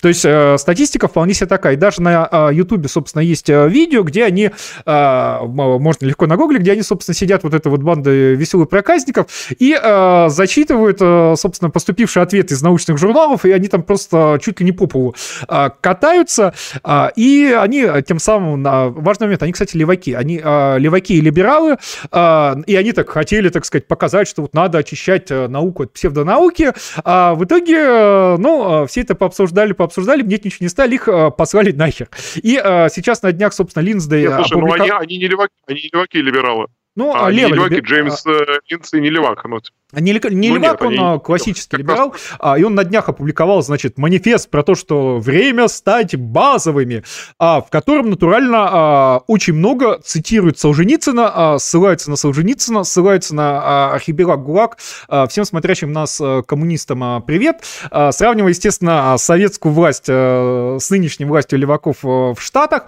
И а, вообще, как я вот вижу по всему, значит, американскому там правому твиттеру, а, который читаю, а, они внезапно начали, собственно, постить ссылки э, на Солженицына, а ссылаться на Солженицына, писать, что «Архипелаг ГУЛАГ» — это книга, которую должен прочесть, значит, любой уважающий себя правый американец. То есть внезапно, благодаря этому всему, Солженицын, так сказать, обрел новую популярность среди американских интеллектуалов.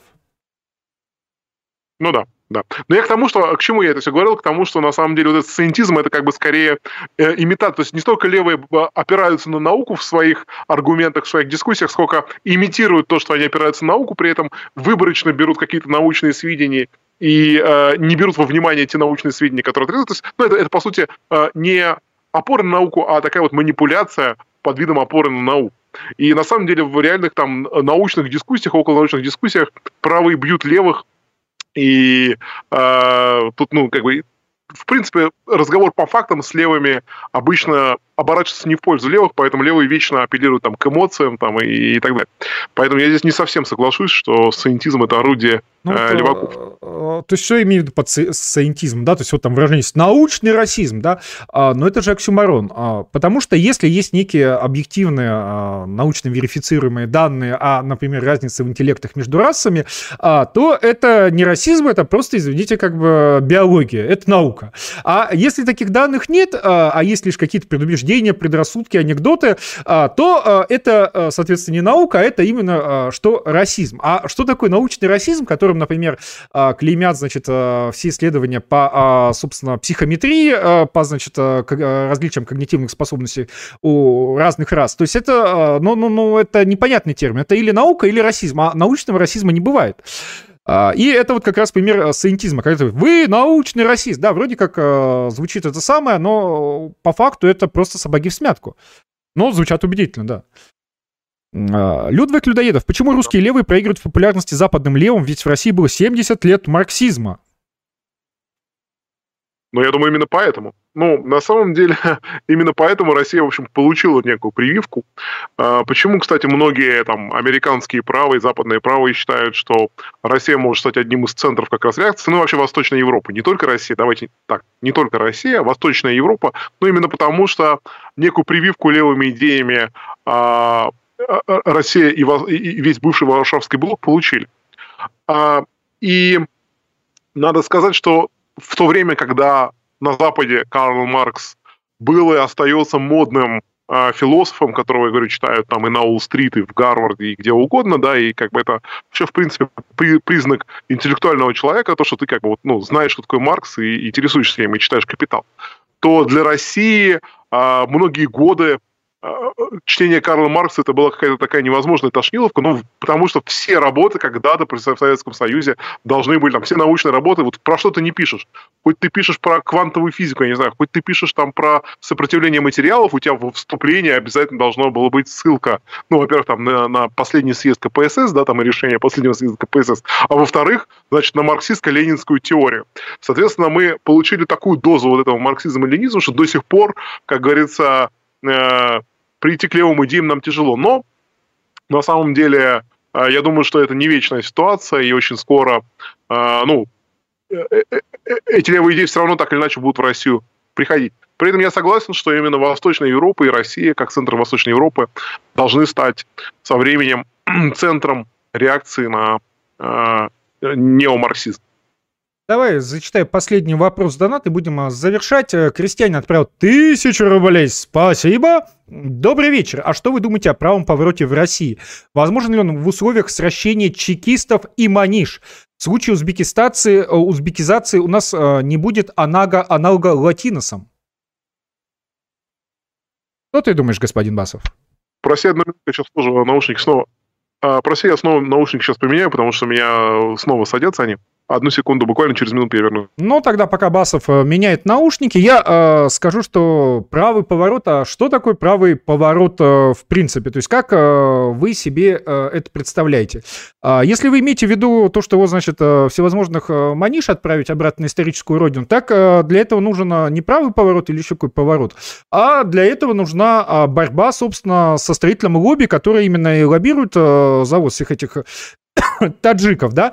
А, а так, если смотреть э, формально, то как бы Россия очень правое государство, это авторитарная диктатура, а, в которой, ну, собственно, запрещена гей-пропаганда, в которой государство официально пропагандирует, значит, православные ценности, а, патриотические ценности и а, все такое прочее. И, то есть, важный момент состоит э, еще в том, что на самом деле формальное обозначение тех или иных идей, оно абсолютно не важно. Важно то, что как эти идеи реализуют на практике, да. То есть, вот в Советском Союзе строили коммунизм, строили, строили, построили, до, достроились до, собственно, экономического коллапса и распада. А в Китае вроде бы тоже строили коммунизм, а, но как-то под никнеймом коммунизм построили как бы гиперкапитализм, напоминающий, собственно, Америку до нового курса Рузвельта, да.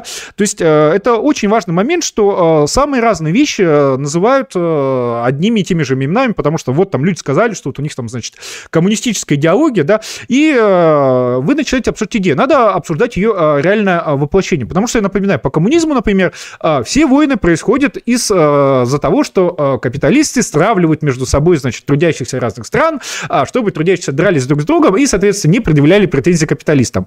А каким образом тогда, исходя из коммунистической ортодоксии, объяснить первую коммунистическую войну, первую социалистическую, 1979 года, по которой все-таки сделаю лекцию обязательно, когда, собственно, коммунистический Вьетнам напал на коммунистическую Камбоджу, в ответ на коммунистический Вьетнам напал коммунистический Китай, а на коммунистический Китай чуть было не напал Советский Союз, там все было в шаге э, от э, начала открытого войны, там гигантская группировка была стянута э, китайским границам. Все страны вроде как коммунистические. Во всех под коммунизмом на практике понимают предельно и понимали предельно разные вещи. То, то есть даже между Вьетнамом и Камбоджей в их коммунизме была колоссальная разница. То есть важно не формальное, на самом деле, обозначение тех или иных прав правые, левые, какие угодно. А как э, эти идеи реально э, воплощаются на практике, понимаете? Э, потому что, ну, там, тот же сталинский СССР, это, ну, там супер авторитарная диктатура, да, которая при этом формально была демократической, социалистической властью э, трудящихся. И э, пока господин Басов нет наушники, я еще сделаю небольшое объявление, э, не э, рекламу. Мы, э, собственно, ищем э, к нам в команду за деньги э, опытного постпродакшена режиссера делать наши прекрасные, э, режиссер постпродакшена, делать наши прекрасные explainer ы. А, надо знать премьер и а, а, Adobe After Effects, уметь собирать материал и делать интересные экранизации и explainer. То есть вы непосредственно будете заниматься нашим самым главным, нашим топовым видеоконтентом. Работа будет дико интересная. Вы будете работать под руководством великого арт-директора спутника погрома Леонида Тузова. То есть вы э, просто как бы с э, само сотрудничество с ним узнаете, научитесь э, всему как бы такому, Э, что вряд ли э, узнаете от кого-то еще. Обязательно пишите, если вы заинтересованы на hello собака царь.тв. А, если не заинтересован, найдите человека, который заинтересован, а, и э, заставьте его устроиться на работу к нам, а, потому что нам, но, нам нужен как минимум один режиссер постпродакшена, а лучше два. От этого напрямую зависит регулярность, скорость значит, создания наших видеороликов за пределами всевозможных э, стримов и э, репортажей. Э, поэтому, то есть, господа, это в ваших интересах, в интересах тех, кто э, сейчас нас, э, собственно, смотрит, помочь нам найти постпродакшена режиссера, потому что как только он появится в команде, количество выпускаемого контента резко увеличится. Как я уже говорил, я несколько книжек, программных текстов за предыдущий год и часть этого написал, которые, собственно, ждут постпродакшена режиссера, который смог бы заняться их экранизацией. Поэтому, если вы хотите увидеть здесь крутые эксплейнеры а, по моей небольшой книжке а, по Александру Третьему, а, по моей а, написанной наполовину, там еще будет ссылочный аппарат э, книги про «Почему умирает Америка». Э, если вы хотите увидеть э, красочное графическое изложение основных идей, значит, э, моих текстов с критикой демократии, спойлер, национализма э, и со структурным анализом Российской империи, то есть у меня текстов тоже написано просто целый вагон. Нам нужен постпродакшн режиссер, чтобы все это превратить э, в крутые YouTube-видео, поэтому непременно устраивайтесь к нам, если вы такой человек, вы будете творить историю. Если вы не такой человек, э, найдите такого человека и заставьте устроиться к нам. А, любые методы, а, включая запугивание моральный террор, допустимы. Виктор, ты тут? Или ты... Э, Я здесь, здесь, да-да-да. Да. А, ну что, э, давай завершать, наверное, раз я вижу... Или ты хочешь что-то да. добавить? По правому, да нет, по, нет, а, вот по правому повороту в России, да. человек все-таки тысячу рублей да. прислал, надо им ответить. А что вы думаете о правом повороте в России? Возможно, в условиях сращения чекистов и маниш в случае узбекизации у нас не будет аналога латиносов? Ну, э, смотрите, я думаю, что в реальности Европу и США ждет, собственно, некая вот эта реакция, о которой я уже говорил, да, то есть э, маятник кончился влево, но качнется скоро и вправо.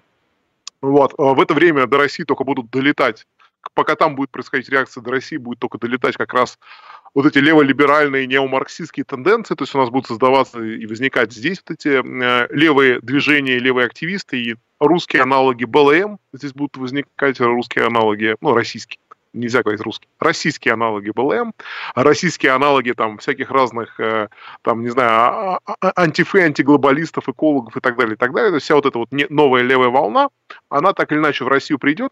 Вот, в это время в, э, на Западе, я так думаю, я предполагаю, что придет как раз правая волна ответная, и это будет не Дональд Трамп, это будет что-то более жесткое. Кстати, интересно, что уже сейчас отчасти это происходит. То есть, допустим, самый популярный республиканский политик из быстро растущих, да, самый набирающий обороты, это Рик де Сантос, который, в общем, радикально антилевый, который буквально там, значит, э, в своем штате, это э, губернатор штата, штата Флорида, да, Рик де Сантос, это восходящая звезда республиканской партии, видимо, следующий кандидат в президенты США от республиканцев один из основных кандидатов, да, и имеющий шанс выиграть праймерис. Он довольно жестко там расправляется с местным БЛМ, он эм, у себя во Флориде, он принял закон, который не позволяет корпорациям фактически заниматься цензурой, то есть там за неделю они должны предупредить о том, что, значит, вы опубликовали, типа, э, не, не, не, нечто плохое, пожалуйста, удалите это, то есть он не дает даже вот для людей, находящихся на территории а, Флориды, вводить такую жесткую там корпоративную цензуру а, левацкую. Вот. И это сейчас самый а, быстро набирающий обороты и популярность а, республиканский а, политик. В это же время самая популярная медийная персона Такер Карлсон, который тоже выступает с радикально Uh, то есть это, условно говоря, не центристы, да, набирают обороты сейчас в республиканской партии, как раз такие относительно крайне правые uh, кандидаты и спикеры Собственно, поэтому я считаю, что, в общем, мы имеем дело сейчас с некой правой волной, которая пойдет на, в ответ на левую волну пришедшую. И... Вот. А в России, да, э, манижи, манижи и КГБшники обязательно здесь э, сольются в экстазе, я тоже в этом не сомневаюсь. То есть э, вот эти новые левацкие тенденции столкнутся со старыми советскими традициями и образуют некий симбиоз. Но я думаю, что и здесь тоже будет правая реакция. Вот. И э, здесь она будет еще более жесткой, чем на Западе, но просто с некоторым опозданием, как всегда, с некоторым временным лагом. Это просто вот мой прогноз, мне так кажется. И самый последний вопрос из Боярского, и после этого будем завершать. Сейлор Кэт, как гость разделяет правых и левых в наше время? Ну, э, самое, самое простое, понимаешь, что все это очень условное деление, есть миллион споров, но самое простое, это, конечно, в целом отношение к иерархии, да, то есть э, а, правые, э, и те, и другие признают иерархию, но только левые считают иерархию э, э, чем-то плохим, да, и, и, и неравное распределение ресурсов согласно иерархии э, и возможностей, ресурсов и возможностей, да, а правые считают, что иерархия это хорошо, это как раз э, то, что дает обществу развиваться, то, что делает общество эффективным и так далее. А уже все остальное это там отношение к рыночной, нерыночной экономике, это уже приложение вот к этому ключевому а, как бы расхождению между левыми и правыми.